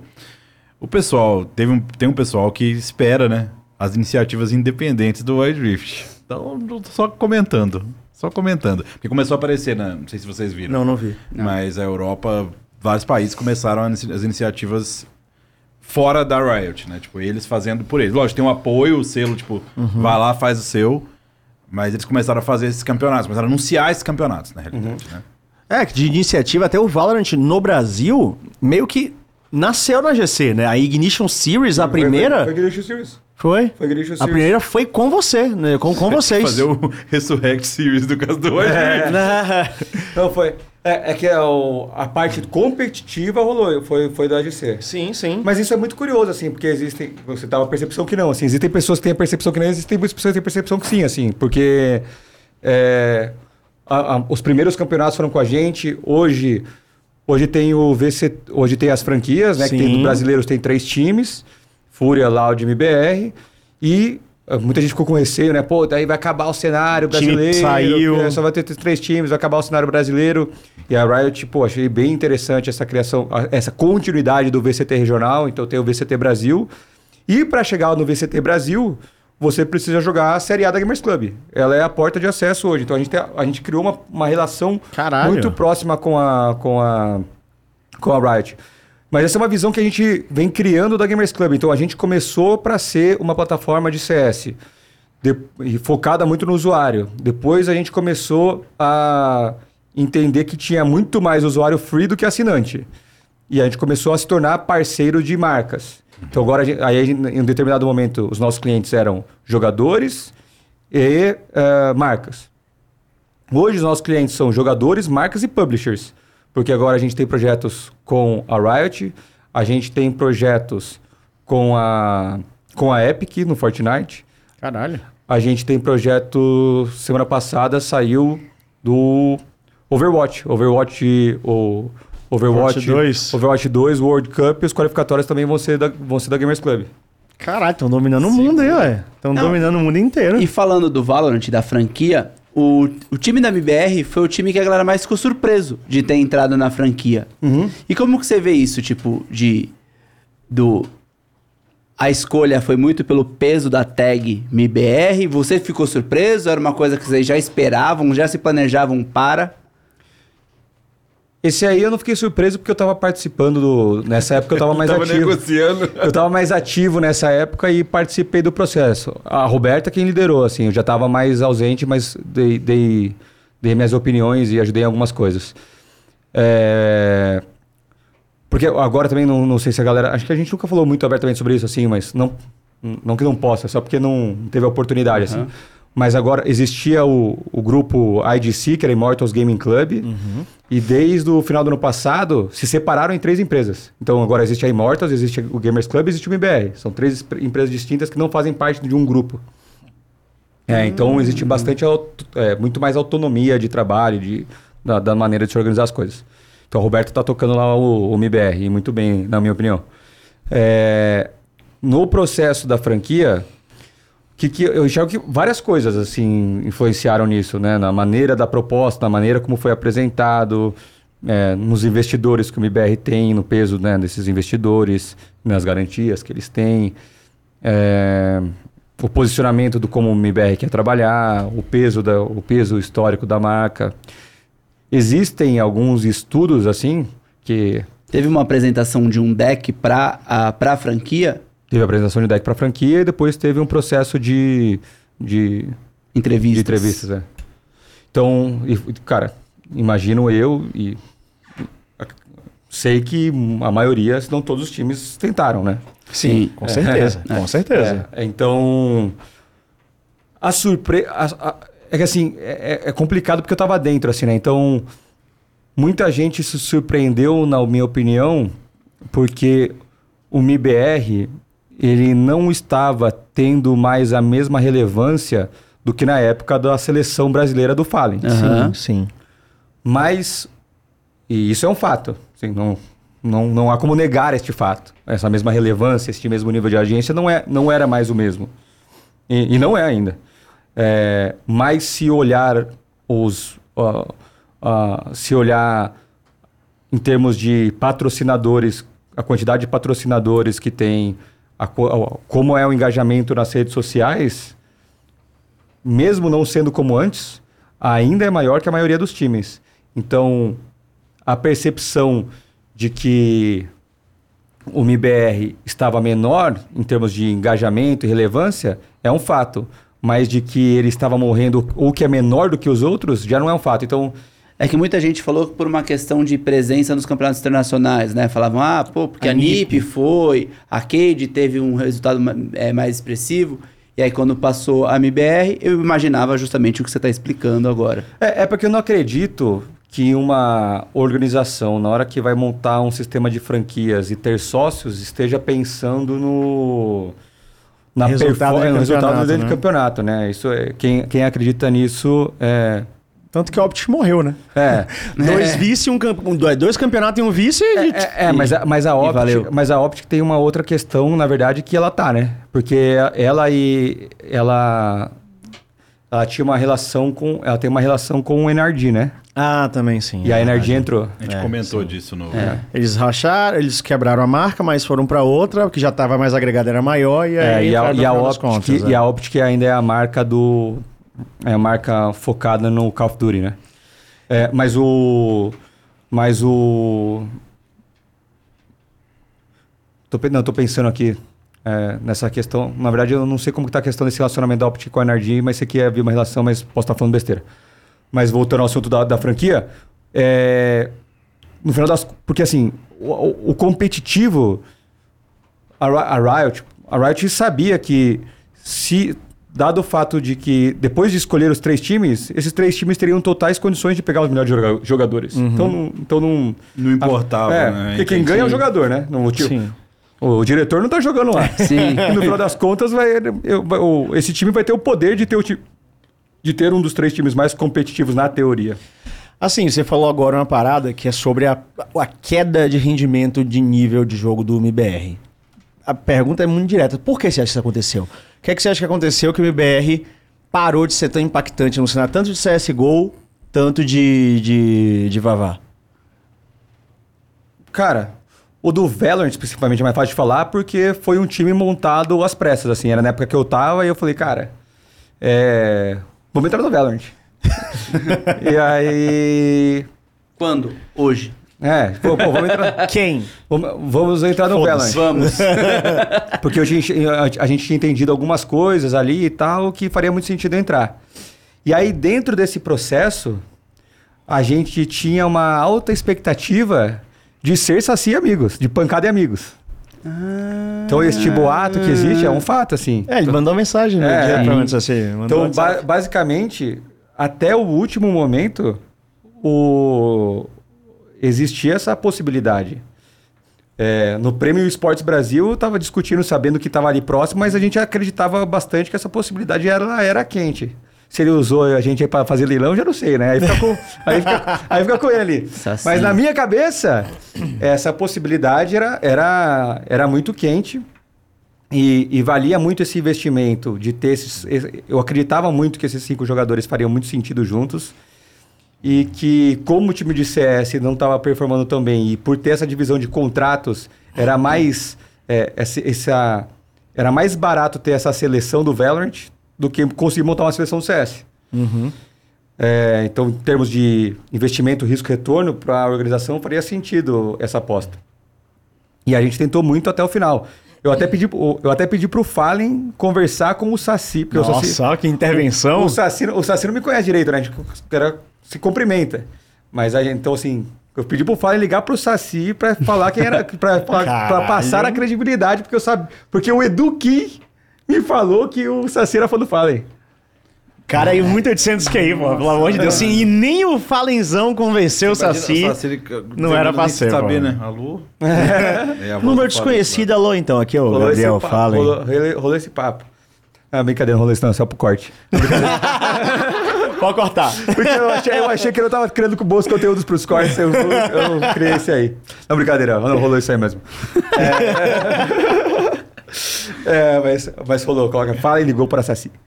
É, a, gente tava, a gente tava pensando em algumas possibilidades e essa, é- essa aí ia fazer bastante sentido. E aí, como a gente deixou para como a gente tava acreditando muito nessa possibilidade, ficou pra última hora montar um time. Ah, não tinha plano B. É.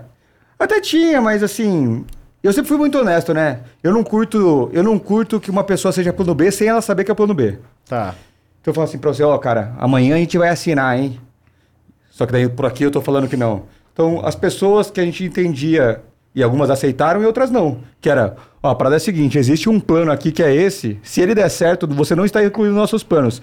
Eu não quero que você fique sem time na próxima temporada, não acho justo. Então é o seguinte, faça o que você quiser. E eu eventualmente posso te procurar, beleza? Beleza. Então sempre. Uma das coisas que eu sempre tive uma boa relação dentro da, dentro da indústria, da comunidade, foi essa, assim, de sempre ser muito honesto, né? E. E rolaram essas conversas. ah, então, assim, quem a gente queria de plano B, algumas não. Falaram, pô, então eu vou procurar outro lugar já logo e tal. O Xande é muito meu amigo. É, é muito assim, próximo não, mas assim, o meu amigo, assim, a, gente, a gente troca várias ideias. A gente, tinha rolado ah, essa possibilidade, mas ele, ah, em alguns momentos que ele falou, pô, não vou se pôr de bem de ninguém. É, então, assim, daí acabou que formou um, um time. Um time.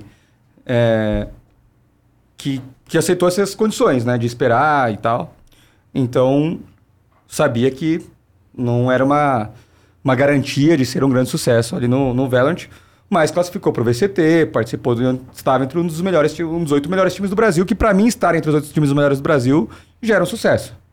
Então, também existe essa questão de, da, da, da, da- expectativa do torcedor, né? Claro. É, que é, cara, eu quero que o MBR seja campeão. Na época que eu estava, na época que eu estava presidindo, eu também queria. Mas eu, era- eu era. É, eu tinha expectativas menores, que era estar no CS, estar participando dos principais campeonatos. Existem hoje, cara, 15 times é, na América do Sul com investidor, com pessoas investindo de uma maneira mais profissional. É, então, dentro desses 15 times, ser um dos dois, três brasileiros que estão figurando entre os internacionais, para mim já era um sucesso. É, e aí é um caminho. Agora, estava fora, de, tava fora desse, desse circuito. Colocamos de volta. Agora sim. Visibilidade, patrocínios, reinveste.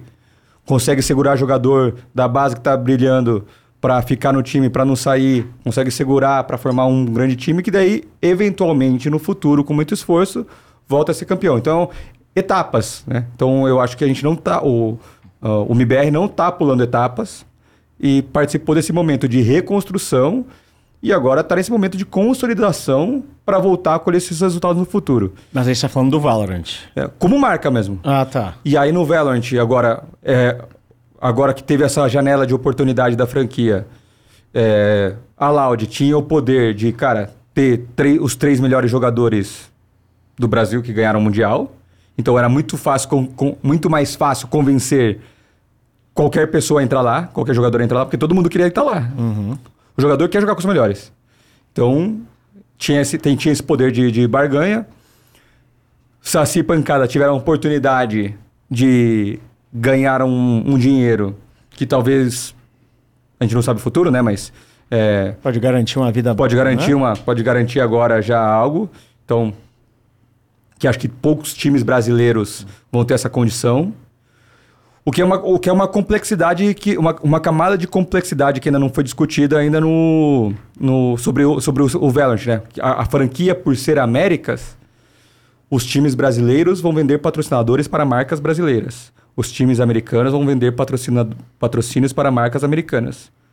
Em algum momento, os melhores jogadores do Brasil sempre vão estar jogando em time americano.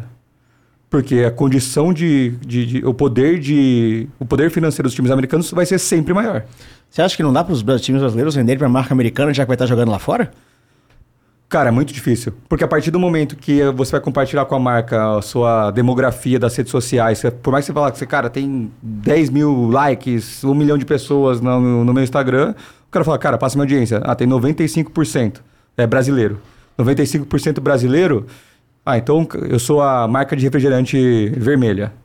Eu vou lá e falo, é, ah, tá, pô, gostei de vocês, mas, cara, 95% da sua audiência é brasileira. Então você não, não fala comigo, você vai falar com a diretoria, a diretoria de marketing brasileira. Aí você vai falar com a diretoria de marketing brasileira. Daí o cara fala assim: ah, custa um milhão de dólares, mas aqui o meu orçamento é em reais, eu tenho um milhão de reais. Então o poder, de, o poder vai ser sempre menor. Entendi. Mas dá Por pra mais... ser trabalhado um crescimento de audiência e público americano, certo? Com certeza. Mas com uma marca chamada Made in Brasil, eu acho mais difícil. Temos um problema. Os caras gostam de açaí. sim, Aí, ó. É. Alô, Guiberry? Estão indo pra fora, né? Dá pra fazer uma embolada, hein? Vou até anotar essa ideia boa. Aí, ó. Nossa, mas, Mas- é barriga mesmo isso. Eu não tinha pensado pra esse ponto. Sim, Porque por sim. mais que a marca vem daqui, ah, é uma marca multinacional, refrigerante, tem Estados Unidos e tem aqui.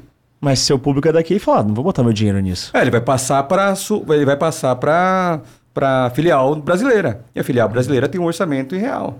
Ela faz a conta do, do tamanho da sua audiência que pode investir em real. Então, o time americano sempre vai ter um maior poder de investimento de, em jogador. Putz, é um ponto que eu não tinha pensado. Então, uma consequência vai ser os melhores jogadores brasileiros vão jogar em times americanos. A não ser que daí os times vão trabalhar para terem contratos legais com jogadores de longo prazo, não só de um ano. E aí, por um tempo, outras Por coisas. um tempo vai conseguir segurar, oferecer outras coisas. Mas no momento o dinheiro vai falar mais alto. E a, do- a questão do CS, do, o que é que você acha que aconteceu pro MIBR Ah, no o CS, CS tem uma derrocada? O CS no MBR foi na época já que era o Fallen, o Fer, KNG. É, A última line foi a última line assim que tava na época mais forte do Fallen. Já era o Fallen, o Fer, o KNG, o quem que era mesmo? Fallen, Fer, KNG, TRK já tinha entrado, que era um jogador que veio da Team One.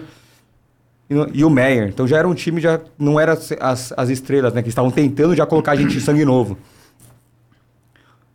Não lembro se era esse 5 a última line, na verdade. Não, o Meyer já tinha saído e o TRK que entrou no lugar dele. Cara, tô confuso, tô perdido aqui. Eu o Taco voltou. O Taco Ah, tinha o voltado. Taco, o Taco né? tinha voltado, era esse 5. TRK, Taco, KNG, Fallenfer. É... Então eram, eram os cinco jogadores dessa última line mais famosa. E eles estavam jogando campeonatos na Europa é, Tier 2 e estavam começando a eles começaram a jogar tier, campeonatos Tier 2, tier 2 para ganhar confiança, ganhar esses campeonatos, treinar, ganhar confiança lá da Sérvia, campeonatos online e começaram a perder. Caralho. E aí foi ladeira abaixo. Já conversei várias vezes com. né, sou muito amigo do Fala, então já conversei diversas vezes com ele, dei muitas opiniões. Tentei me envolver para ajudar nesse projeto na época, por estar dentro do mesmo grupo ali de empresas. Tentei ficar à frente ali para ajudar uma época. Mas, cara, a relação já estava conflituosa. Eu também estava distante, estava focado no Gamers Club. E, cara, várias coisas aconteceram, eu não conseguia ajudar. Mas tentei entender e não consegui entender, assim. E aí tem várias teses, teorias, né? Tem a teoria do o jogador que, que antes estava tinha que dormir na mesma cama e tinha que ganhar o campeonato para pagar a janta, senão não tinha dinheiro para comprar passagem de avião, agora tem sei quantos milhões. é, agora tem dinheiro e talvez não precise mais da mesma forma. É, existe essa teoria, da qual já falei algumas vezes, perguntei algumas vezes, e, cara, na opinião do, do Fallen de jogadores, a vontade ainda era a mesma, a dedicação ainda era a mesma. Você acha? Você acha que é eu, a acho que mesma? a, eu acho que a vontade poderia ser a mesma, né? Porque eu não estava ali vivendo para saber. Uhum. Mas eu acho que a, a, a dedicação, eu também não estava ali para saber, mas o, o meu sentimento é de que existem outras coisas que te tiram o tempo. Então, é, o, o Fallen que, que podia estar que podia tá vendo uma demo, agora estava tendo uma reunião sobre a loja. Entendi. É, aí ele falava, "Não, mas eu ainda vejo 50 demos. Só que, cara, você só tem 24 horas no dia, então você tá dormindo menos. Então, assim... Alguma coisa não é igual. É, então assim, não, não acredito que faltaram esforços e nem dedicação, mas... A realidade é as- outra. A realidade é outra, então existem mais prioridades na sua vida. Então, se existem mais prioridades, suas prioridades estão divididas. Por mais que seja 5%. Mas às vezes o que faltou ali foi um 5% de uma coisa que esqueceu de combinar. É, no jogo ali no detalhe, né? Muitos jogos ali foram no detalhe. Foi final de, de perder no OT. Então, assim, é, foi terceiro lugar de Major. É, então, foram muitos de- no de- foi muito no detalhe. Mas eu não tava lá, mas eu não tava lá para saber, né? Minha opinião de fora, assim, é muito. É essa, assim, cara. Superficial. É, né? uma opinião, assim, tirada do- dos achismos de conversas e sentimentos de que, cara, os jogadores é, mudaram, é, mudaram suas vidas e, e tiveram outras prioridades que, por mais que muitas horas estavam sendo dedicadas, é, era muito difícil de serem as mesmas 18 horas que eram antes. Com a mesma qualidade. de É, com a mesma qualidade, né? Então aí, aí tem namorada, aí, aí você tá assistindo o review na sua casa, mas agora você tá assistindo o review com alguém falando do lado. As coisas mudam, cara. São pequenos detalhes, assim. No alto nível, os pequenos detalhes fazem muita diferença. Então é, era mais isso. Daí começou a tentativa de mudar, daí teve toda aquela história. Daí aí eles saíram, aí ficou sem time, daí o KNG, ah, daí eu assumi, daí veio aquela história do KNG com o TRK que continuaram, que daí depois virou o plano, e é treta, e é não sei o quê. E aí foi uma outra época que daí, pô, aí o MBR teve que se reerguer numa época que daí muita gente achou que tinha morrido, assim, né? E a MBR co- continua também no Free Fire. MBR começou no Free Fire é, o ano passado, começou Sim. com, a, é, com o objetivo de estar na Série A. Então, a estratégia é de estar em diversos jogos, estar presente em todos os lugares. Então, o MBR tinha muito essa força de ser o competitivo, campeão do CS, e agora tem, tem mais essa visão de estar em todos os lugares. E o Free Fire é um desses grandes lugares. É, e foi criado um time no ano passado. A gente já tinha uma expertise porque a gente que, que administrava o Corinthians Free Fire no começo, né? O primeiro Corinthians Free Fire era administrado pela Gamers Club, é, dentro do grupo. É, daí tava, o- na época o Renan Felipe estava trabalhando com a gente, ele, ele que É, isso que eu encabeçava. ia falar, né? Porque era o Fio que eu sabia que tava lá. ele que encabeçava esse projeto, mas era dentro da Gamers Club. Ah, da hora. E aí, porque a gente foi campeão mundi- brasileiro, foi campeão mundial, então a gente já tinha uma certa expertise ali do, do negócio. E como que você enxerga o, fu- é, o futuro, do Free Fire? Sei lá, porque tá confuso tudo, não tá? É, o que eu enxergo é que a Garena t- teve diversas mudanças, né? Então tinham pessoas que s- tinham muita experiência, próximas da comunidade, é, tiveram layoffs lá. é, quem era o country manager não é mais. É, Ah, mudou? era o Maza, né? Era o Maza. É, o Maza tá na, na Tencent agora. Ah, é verdade. Mas tem um tempo já, né? É, que ele tem um tá na tempo, tem um Tencent, Sim. Eu achei que ele, por, por ter ido pra Tencent, porque é, é dona, né? Não, Eu não. também, eu também. Não, eu achei que ele ia continuar. Não, a- a- Conexão, né? É, não, é, a- a, é da Garena. Garena, verdade, É, pode mas- crer. Ele voltou pra, é. pro lado É. Tencent da força, É. pode crer. É. Então, ele é- era, então mudou o country manager. Então, assim, é uma outra. A empresa acho que tem outras prioridades e tudo mais. Então, assim, mudou. Né? É, existem pessoas lá, eu até procurando no LinkedIn esses dias para entender se eram brasileiros, e sim, tem brasileiros lá. É, mas não os conheço, então assim, não consigo nem opinar sobre o trabalho, mas sei que provavelmente existem pessoas com carinho lá querendo fazer o negócio funcionar. Mas aparentemente o jogo, muito mais do que o, a equipe brasileira, a comunidade, a, a, a empresa Garena, está com uma visão diferente de como investir no jogo. E aí, por, então existem algumas incertezas, isso com certeza. Mas, por mais, assim, eu acho que passou aquele grande hype da época da pandemia e tem, cara, milhões de gente assistindo a Liga Brasileira de Free Fire. Os- Os investimentos parecem estar diminuindo, mas um campeonato brasileiro de Free Fire que não pega mais 2 milhões de pessoas num domingo, pega 400 mil pessoas, que é mais que o CBLOL. Tá pegando isso? Pega, pega, 200 mil, 400 mil, pega. Pega? É. O mundial que teve na Copa, do- o mundial que teve na Copa do Mundo foi fracasso, não teve nem 50 mil no mundial. Mas não tinham, não tinham os times que a galera queria. Uhum. É, então foi no meio da Copa do Mundo, assim, foi uma parada meio bizarra. Sim, a Copa do Mundo pega, É. destrói tudo, não É, tem jeito. Meio bizarro, assim, assim. Mas o Campeonato Brasileiro ainda tá pegando. Pega- pega- com certeza pega mais de 100 mil todo jogo. Caralho, jurava que não tava pegando, pelo que eu tava ouvindo falar. É, que não pega mais um milhão. Não, não, não, não pega mais um milhão, beleza, mas eu achei que tipo, eles estavam pegando tipo papo de 50, 60. É, às, ve- às vezes pega assim, mas não, mas, mas passa. Chega a pegar 400, no final pegou, pegou 400. Ah, afinal. É, não é mais todo dia, não é mais todo dia. Não é mais Tá, todo dia. ok. Você falou de outros jogos, só atendendo ao público aqui, que tá tendo uma discussão bem grande, perguntando, ah, e quando que a Gamers Club entra em Apex, Warzone? Eles estão mandando os critérios que não entraram nesses jogos ainda. Esses Battle Royales? Cara- é técnico o critério? Cara, a- o que a gente avalia é. Nós. a primeira coisa que a gente avalia é tamanho do mercado.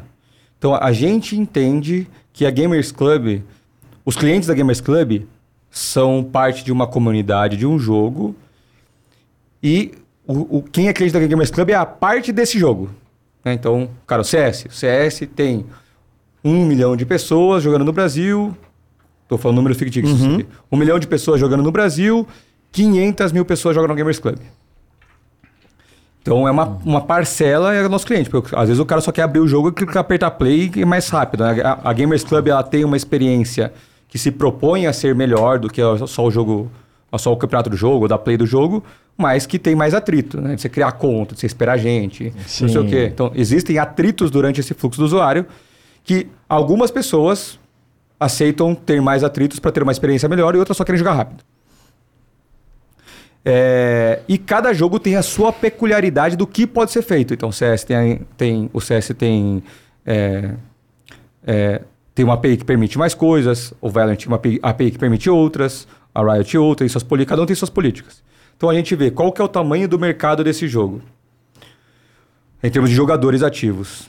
O que, que a Gamers Club pode fazer para esse jogo? Então, normalmente, a gente tem API, não, se não tem API. Se tem API, é mais fácil da gente fazer coisa que escala, não, tem, não, tem tanta, não precisa de tanta gente trabalhando. Se não tem tanta gente trabalhando, diminui custo. Como a gente pode ganhar dinheiro? É vendendo uma assinatura? É fazendo campeonato que vai ter marca, então tem bastante gente assistindo? Ou é, é ou é a publisher que vai financiar esse projeto dentro da Gamers Club. Então existem projetos que a publisher paga a Gamers Club para estar com esse tá sustentando esse projeto dentro da GC. Esse jogo dentro da GC. No final das contas, é, o que a gente quer é, beleza, a gente pode investir, a gente pode sair, começar no negativo, um determinado projeto, mas em algum momento a gente tem que, dentro dessa nossa projeção, a gente tem que entender que isso vai ficar azul, né? Que vai ficar positivo esse resultado financeiro. Porque no final das contas como uma é empresa. ONG, né? Afinal de contas, não somos uma ONG. Até, até a ONG tem, precisa ficar no azul para não quebrar, né? É, exatamente. É, então assim, a gente... A gente é, ONG é, é, preci- é empresa. é. Então, assim, a gente, é, a gente não tem fins lucrativos. No nosso caso ainda é mais que a ONG, né? Que é uma empresa do primeiro setor, tem fins lucrativos Gamers Club. Apesar de que, abertamente falamos que a Gamers Club, é, desde 2019, ela trabalha é, investindo. A Gamers Club não dá lucro. A Gamers Club utiliza dinheiro de investidores é, todos os anos. Então, mas assim, que dentro dessas nossas projeções a gente possa querer, a gente possa sim gerar receita. é, e a gente tem testes e tal. Tem 150 pessoas na Gamers Club hoje. Então, que a gente possa, em algum momento, ser positivo. E aí, por exemplo, a PEX, até agora a gente não encontrou uma forma que possa ser positivo. É, se a EA quiser pagar, a gente pode discutir para fazer. Mas até agora a gente não encontrou uma forma de ser competitivo nesses jogos, de ser lucrativo em algum momento nesses jogos que a gente ainda não está trabalhando. Justo. Tem uma pergunta aqui do Luiz Felipe Barbosa Nascimento. Ele manda: Fly, qual seria seu time dos sonhos pro CS hoje? Se tivesse dinheiro infinito pra contratar Polêmico, hein? um time de CS. Cara, é, posso falar assim da opinião grande da comunidade. É, eu, tenho- eu não tenho mais acompanhado tantos jogos assim. assim. Tô- a Gamers Club passa por um momento, é, como vocês têm visto, de startup, layoff, não sei o quê. Então, é, a maneira como o mercado está trabalhando exige que eu esteja muito focado na Gamers Club hoje para fazer alguns ajustes, ah, assim como qualquer empresa, né? Então a gente está vivendo um outro momento de mercado. Então não estou assistindo tantos jogos para poder opinar, assim. Ah, mas falando assim, baseado no, no que eu vejo a galera falando, do que eu vejo de alguns jogos, a grande seleção é. Não, não, não, tô falando, não tô falando dos cinco mais baludos melhor, mas, pô, na seleção, na minha seleção tem que ter o professor, né? Ah, tem que ter, Tem né? que ter o professor. Então, o capitão ali tem que ter o Fallenzão, grande amigo, né? Até porque, se, pô, senão ele não vai me atender mais. não vai me ligar mais, né? Então, o Fallenzão tem que estar no time. É, resultados da Fúria, né? São os melhores do Brasil. Então, Yuri Cacerato, é sempre jogadores com melhor, melhor rating e tal, né? Então, já falando mais de estatística, mas também gosto muito do que eles fazem no jogo. É... Quem mais tá, tá, tá brilhando muito aí ultimamente? Gringo não vale a pena botar. Cara, é, a comunicação fica muito. Fica Quebrada. muito quebrada, cara. A comunicação fica muito quebrada. É... Acho que o VSM tá brilhando bastante aí no, no, no- no fluxo. No fluxo ganhou, Ganhou da Imperial agora, o último Pois jogo é. no Qualify. Esse jogo eu assisti aí. Desclassificou a Desclassificou Imperial. a Imperial e o FSM jogou muito. Acho que estaria aí. É. Eu precisaria de um quinto player aí que eu preciso pensar ali. Drop. Cara, acho que a galera até, até falado que o Drop te- tem, mu- tem tido umas instabilidades aí nos últimos jogos. Eu acho que eu colocaria. Colocaria tipo um menino novo, assim. Um menino novo. Podia ser um. O- até o Insane do Academy do MBR aí. Um BRN. Cara, apesar que eu tô falando mais um tipo de medalhões, né? Tô falando de medalhões. Então. Cara, quem que seria esse. Ah, não sei quem seria esse quinto. Mas tem mu- muita gente aí. Pensa aí, põe um quinto O aí quinto no do chat. Quinta O do quinto chat, do quinta do chat. chat. mas, cara, o- mas honestamente, falando sobre o MBR, que abertamente assim, é um time que eu ainda torço, apesar de não estar ali no dia a dia, ainda torço. É, mas torço, pô, tem, eu, tem, uma, tem, uma, tem uma, uma- um negócio assim também que às vezes a galera não entende, que é, pô, eu sou amigo de todo mundo, né? Então, pô, todo mundo não, é de muita gente. Então, torço pra Loud, torço pro, pro, pro- o Cacavel da Team One, vejo, veio aqui, mando mensagem pra todo mundo. Até do Ded, que é tretado com o MBR, eu tava falando com ele ontem. Que, pô, ele é meu, passei o Natal da. O cara me xinga no Twitter, eu passo o Natal na casa do cara. E a galera fala: que, pô, o que você tá fazendo? Você, o cara, vocês perderam o Qualify do meio, está no Natal na casa do cara nos Estados Unidos. E, pô, assim. Eu sou o cara, cara, meu, sem treta com ninguém, vamos curtir, vamos fazer as coisas que tem que ser feita. É, então, no final das coisas que eu ia falar é o MIBR, como, ah, eu torço, tenho assistido jogos do MIBR, tô muito confiante e esperançoso no- nesse time que a galera montou, viu? Eu pitaquei assim, mas muito pouco. Do, do CS ou do Do Valorant? CS, do do CS. CS? O, É classificado pro Closer. é porque já, da é, é porque eles, tão- eles já estão jogando, tá classificado. E assim, o MBR, apesar de não estar figurando nos últimos anos no sendo campeão, o MBR é, to- tava em todos os campeonatos. Tava na Blast, tava em AIM. Não jogou ainda no playoff, né? É, né? Mas tava lá, assim, o brasileiro que tava lá era, cara, só Fúria, no máximo Imperial também, tipo, a PEN às vezes. Então, assim, o BBR tava em todos os campeonatos. Foi o time brasileiro, assim, que mais participou de campeonatos relevantes internacionais ano passado. Porque a, a Fúria, é, dos principais, participou também, mas ela até escolhe menos campeonatos para preservar ali o calendário dos jogadores. É, mas, então, o MBR, pô, participou pra caramba dos campeonatos. É, né, no ano passado. assim. Então acho que pô, foi um ano de sucesso. Não como a torcida gostaria, mas eu acredito que com as condições que a gente tem de investimentos diferentes do- do- dos proporcionais do passado, pô, foi um ótimo trabalho que foi realizado. É, queremos mais, com certeza. Eu quero mais como torcedor e como conselheiro, quero mais. Mas eu estou sou satisfeito com o que foi realizado. E vendo os jogadores do MBR do CS, Gosto muito, assim, porque eu acredito que o jogador novo, o Insane BRN do Academy, tem uma mentalidade de humil... Sim, se você conseguir pegar cinco jogadores que têm uma mentalidade de, que sejam inteligentes, inteligentes mesmo de conseguir conversar, de ter raciocínio rápido, de aprender e serem humildes e serem é, exporem suas ideias, você consegue montar muito, um grande time se você der a estrutura necessária. Sim. Então, se a gente pega cinco jogadores, cabeça dura, e coloca num bootcamp na Europa, não vai adiantar nada. Só gastou dinheiro. Só gastou dinheiro. Se você pega cinco moleque é, ruim, mas que são inteligentes, que são humildes, que tem um reflexo bom, porque nem todo mundo. Acho que a única coisa assim que é mais diferente cada um, assim, que mais propensa genética, assim, a questão do reflexo. Até dá pra treinar e tal, mas a questão do reflexo. Tem um ref- bom reflexo. É, e colocar pra treinar lá. Por mais que você fale, cara, esse jogador não tem ex- experiência, como é que vai ser e tal. O Insane, o Insane BRN, jogadores cara, novos, o, o Insane mesmo, espe- especificamente, que não tinha jogado nenhum campeonato em LAN, jogou a IM Katowice agora, foi o melhor rate do MBR, foi o melhor rate de uma etapa do torneio. Porque é um cara inteligente, humilde, que. que, que... Então, assim, eu acredito Que muito. tá querendo melhorar, né? É, que tá querendo melhorar. Então eu acredito muito que é um, que é um time que tem bastante, que pode entregar muito, assim. Então a maneira como está estruturado esse time e até futuros times, assim, eu acho que as pessoas vão perceber que cada vez mais essa questão de experiência de medalhões, ela. Essa é uma opinião polêmica, assim, mas ela não é tão necessária.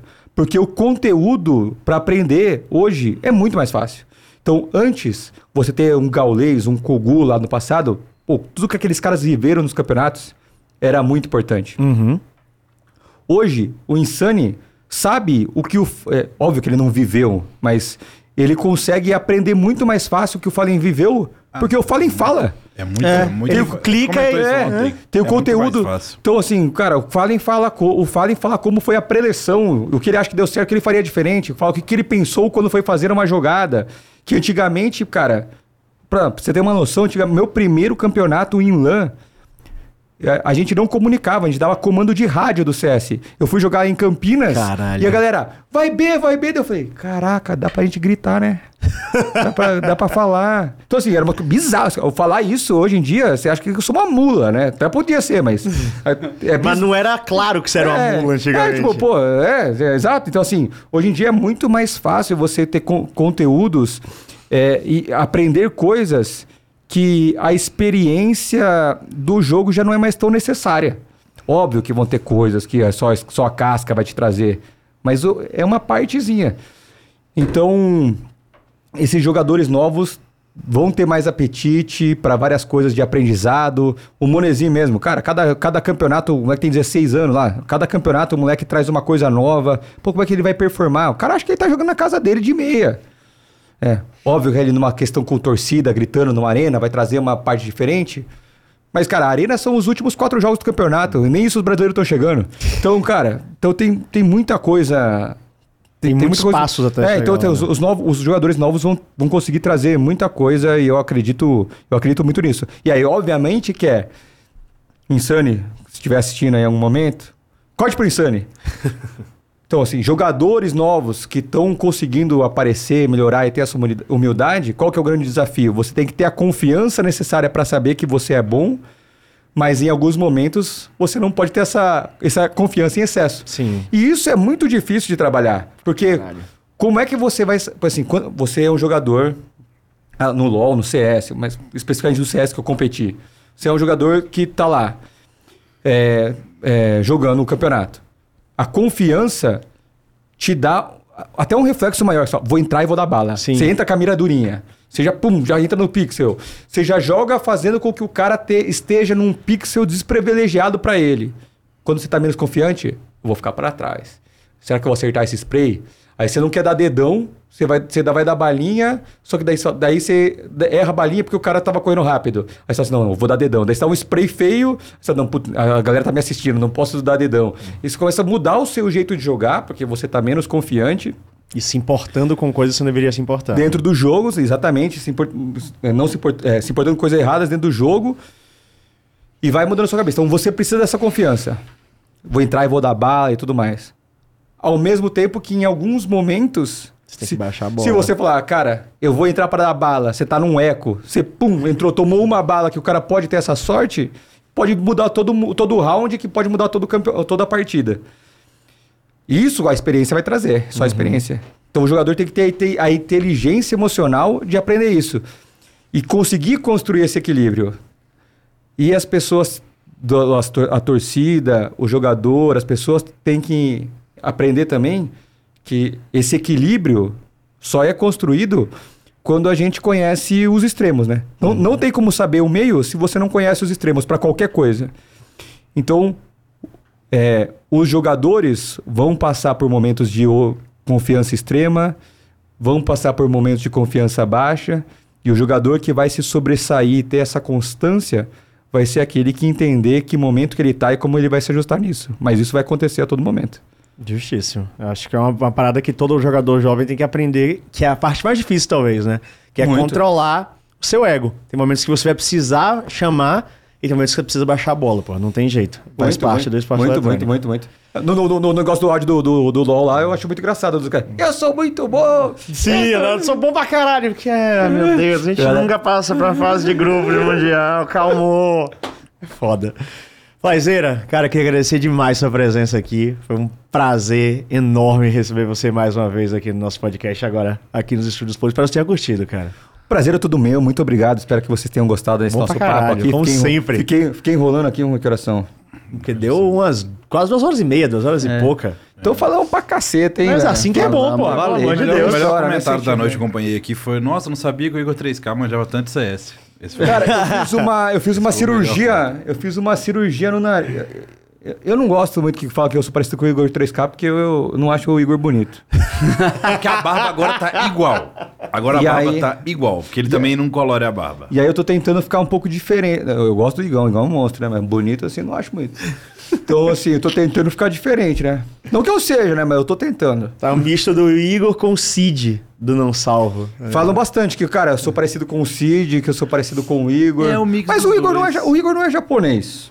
O Cid lembra um pouco, não O sei se ele é, uns mas o traços. Cid tem uns traços É, tem uns ali. tra- Não é, não é, mas ele tem Não uns é. traços, mas não é.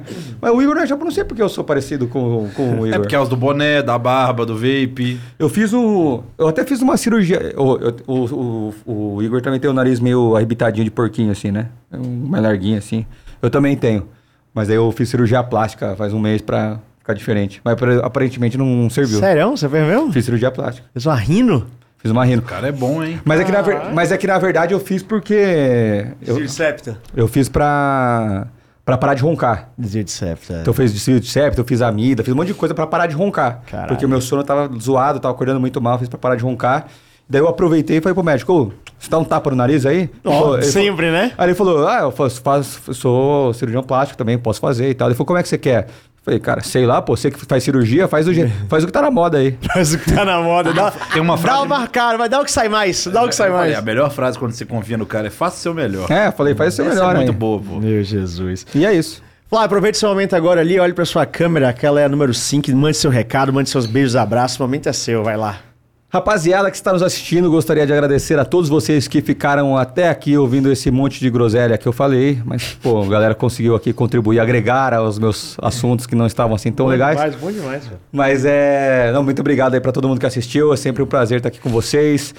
E, cara, eu uso bastante Twitter, eu sempre gosto de ouvir oportunidades do que, que a galera fala do mercado. Então, se você quiser trocar uma ideia comigo, me marca lá no Twitter, lá, arroba YuriFly. E eu vou ter o maior prazer em responder se eu ver a sua mensagem. Jogo, manda aí a sua. Rapaziada, foi muito interessante. Eu empolguei no começo no LoL, mas rapidamente a gente voltou pro, pro estado normal. Mas o CS ele, ele tem um espaço importante na minha vida. Foi um dos primeiros jogos, talvez, que eu vi que tinha possibilidade de competitivo. Então, tenho- devo muito a isso. Não tive na primeira vez que a gente conversou com o Fly em outra ocasião, foi muito legal agora. Ele traz um- umas ideias que realmente eu não refletia, principalmente a questão do voice, entre outras coisas. A maturidade do cenário do CS é muito interessante, enriquece muito. Então, foi muito legal. Muito obrigado.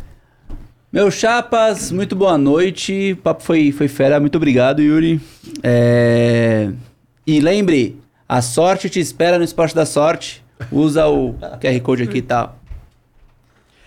É isso, galera. Muitíssimo obrigado pela presença de todo mundo em mais um MD3. A nossa agenda do MD3 da semana vai ficando por aqui, mas você tá ligado aí já na agenda da semana também do Flow Games, que continua aí na quarta, quinta e sexta. Vão ter três mais episódios aí aqui do Flow Games falando sobre jogos, videogames em geral e o Flow Games News. E amanhã, no Loquim, o Brasil estreia, tá? Tem MBR jogando. Estarei lá, hein? Tem Loud jogando. Eu ia, só que eu esqueci de mandar meu nome no prazo e aí. Você lembrou ontem? Estarei lá, estarei lá. É, e eu esqueci de mandar meu nome no prazo. Na hora que eu entrei hoje na, na, na planilha do Excel, tava lá locada pra edição. Aí eu mandei mensagem pra, pra, pra Marina ainda. Ela falou: hum, passou a data. Eu "Ah, não vou mais. Fudeu. Ah, esqueci de uma coisa. Diga. Spray bom é na Gamers Club. Porra, eu ia falar. Mas eu falo também. Isso aí então, né? galera, muitíssimo obrigado. Vai lá, você que joga CS, vai lá, gente, vai na Gamers Club, porque, como já falou aqui, spray bom é na Gamers Club. Então é isso, galera. Até a próxima. Muitíssimo obrigado. Tchau, tchau.